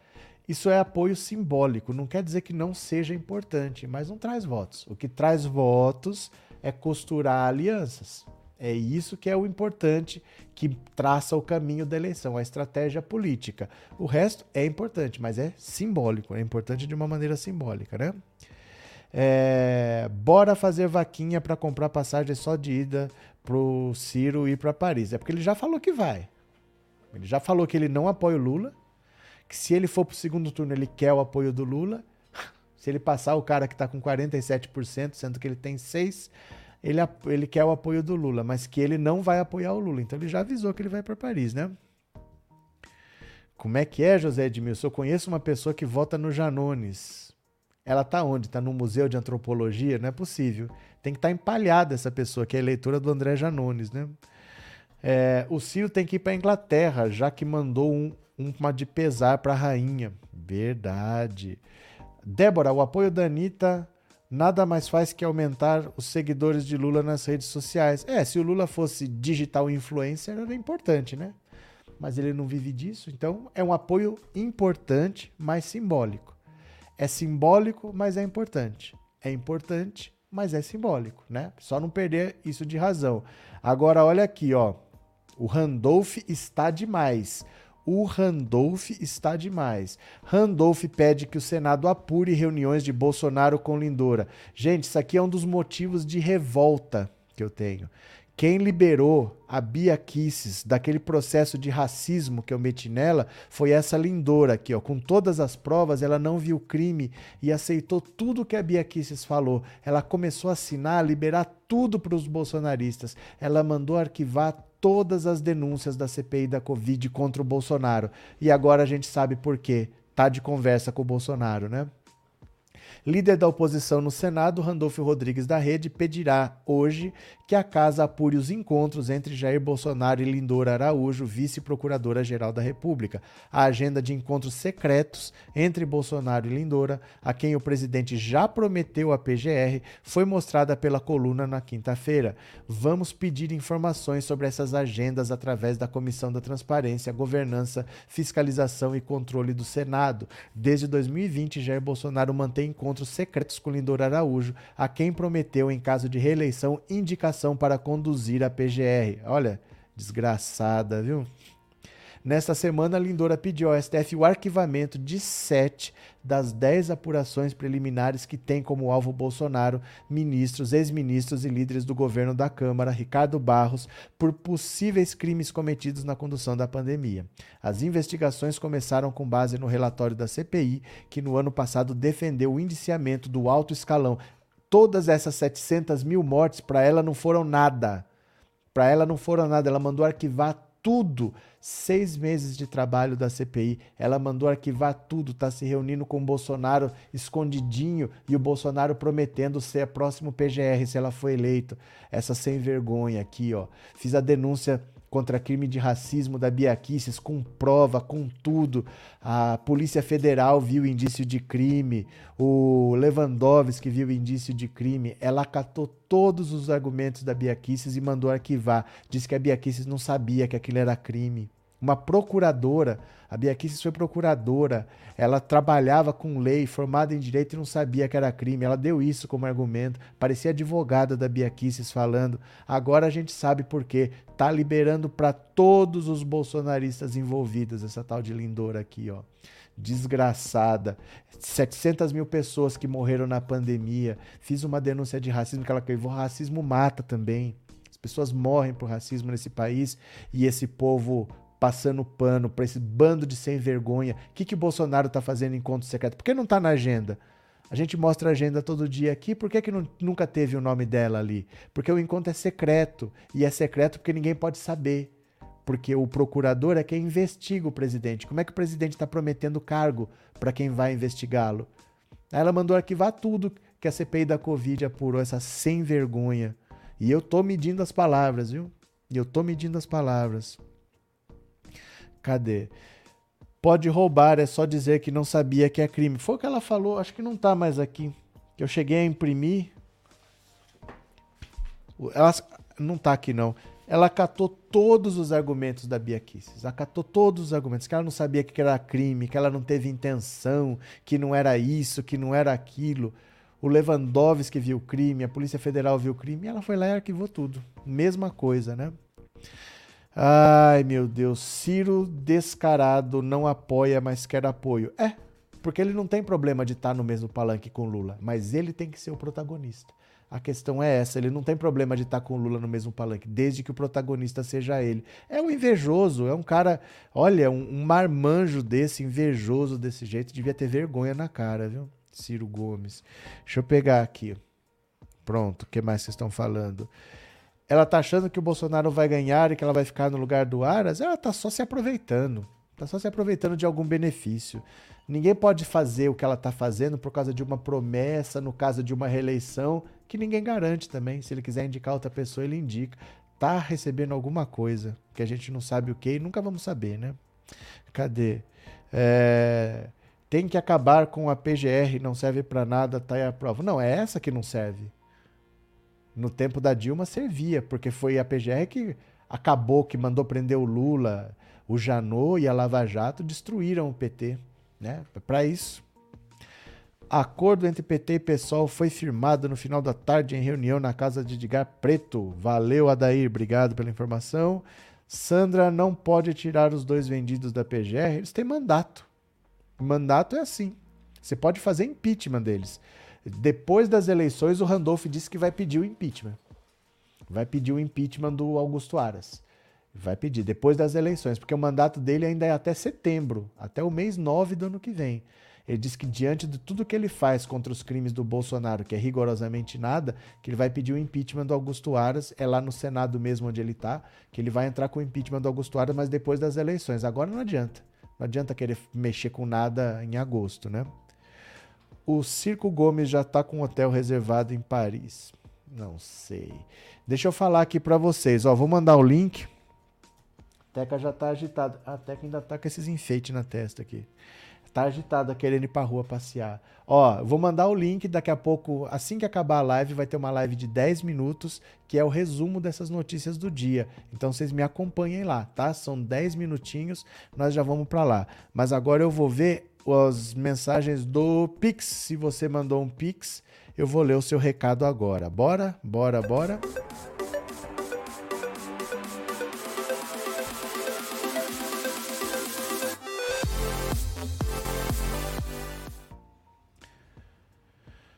Pronto, vamos ver aqui rapidinho. Aí, vamos ver. Estou entrando no aplicativo aqui.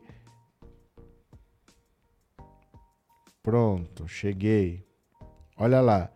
Eu vou agradecer primeiro a Maria Tereza Soares Dulce. Obrigado, Maria Tereza, pelo seu Pix. Vou agradecer também ao Brás dos Santos Pereira. Muito obrigado, Brás. Agradeço também ao Augusto Rocha, obrigado pela sua contribuição. Ao Albino de Jesus Soares, obrigado também pela sua colaboração. E ao Arnaldo Nascimento de Oliveira, muito obrigado pela sua colaboração. E nós vamos agora fazer o resumo de notícias do dia. É uma live de 10 minutinhos com o resumo dessas notícias. A gente ainda conversa mais um pouco, tá? Espero receber vocês lá. Vamos para lá agora, agora, agora. Valeu? Conto com vocês. Obrigado por tudo. Beijo grande e até daqui a pouco, cinco minutinhos, tá? Já fui. Obrigado.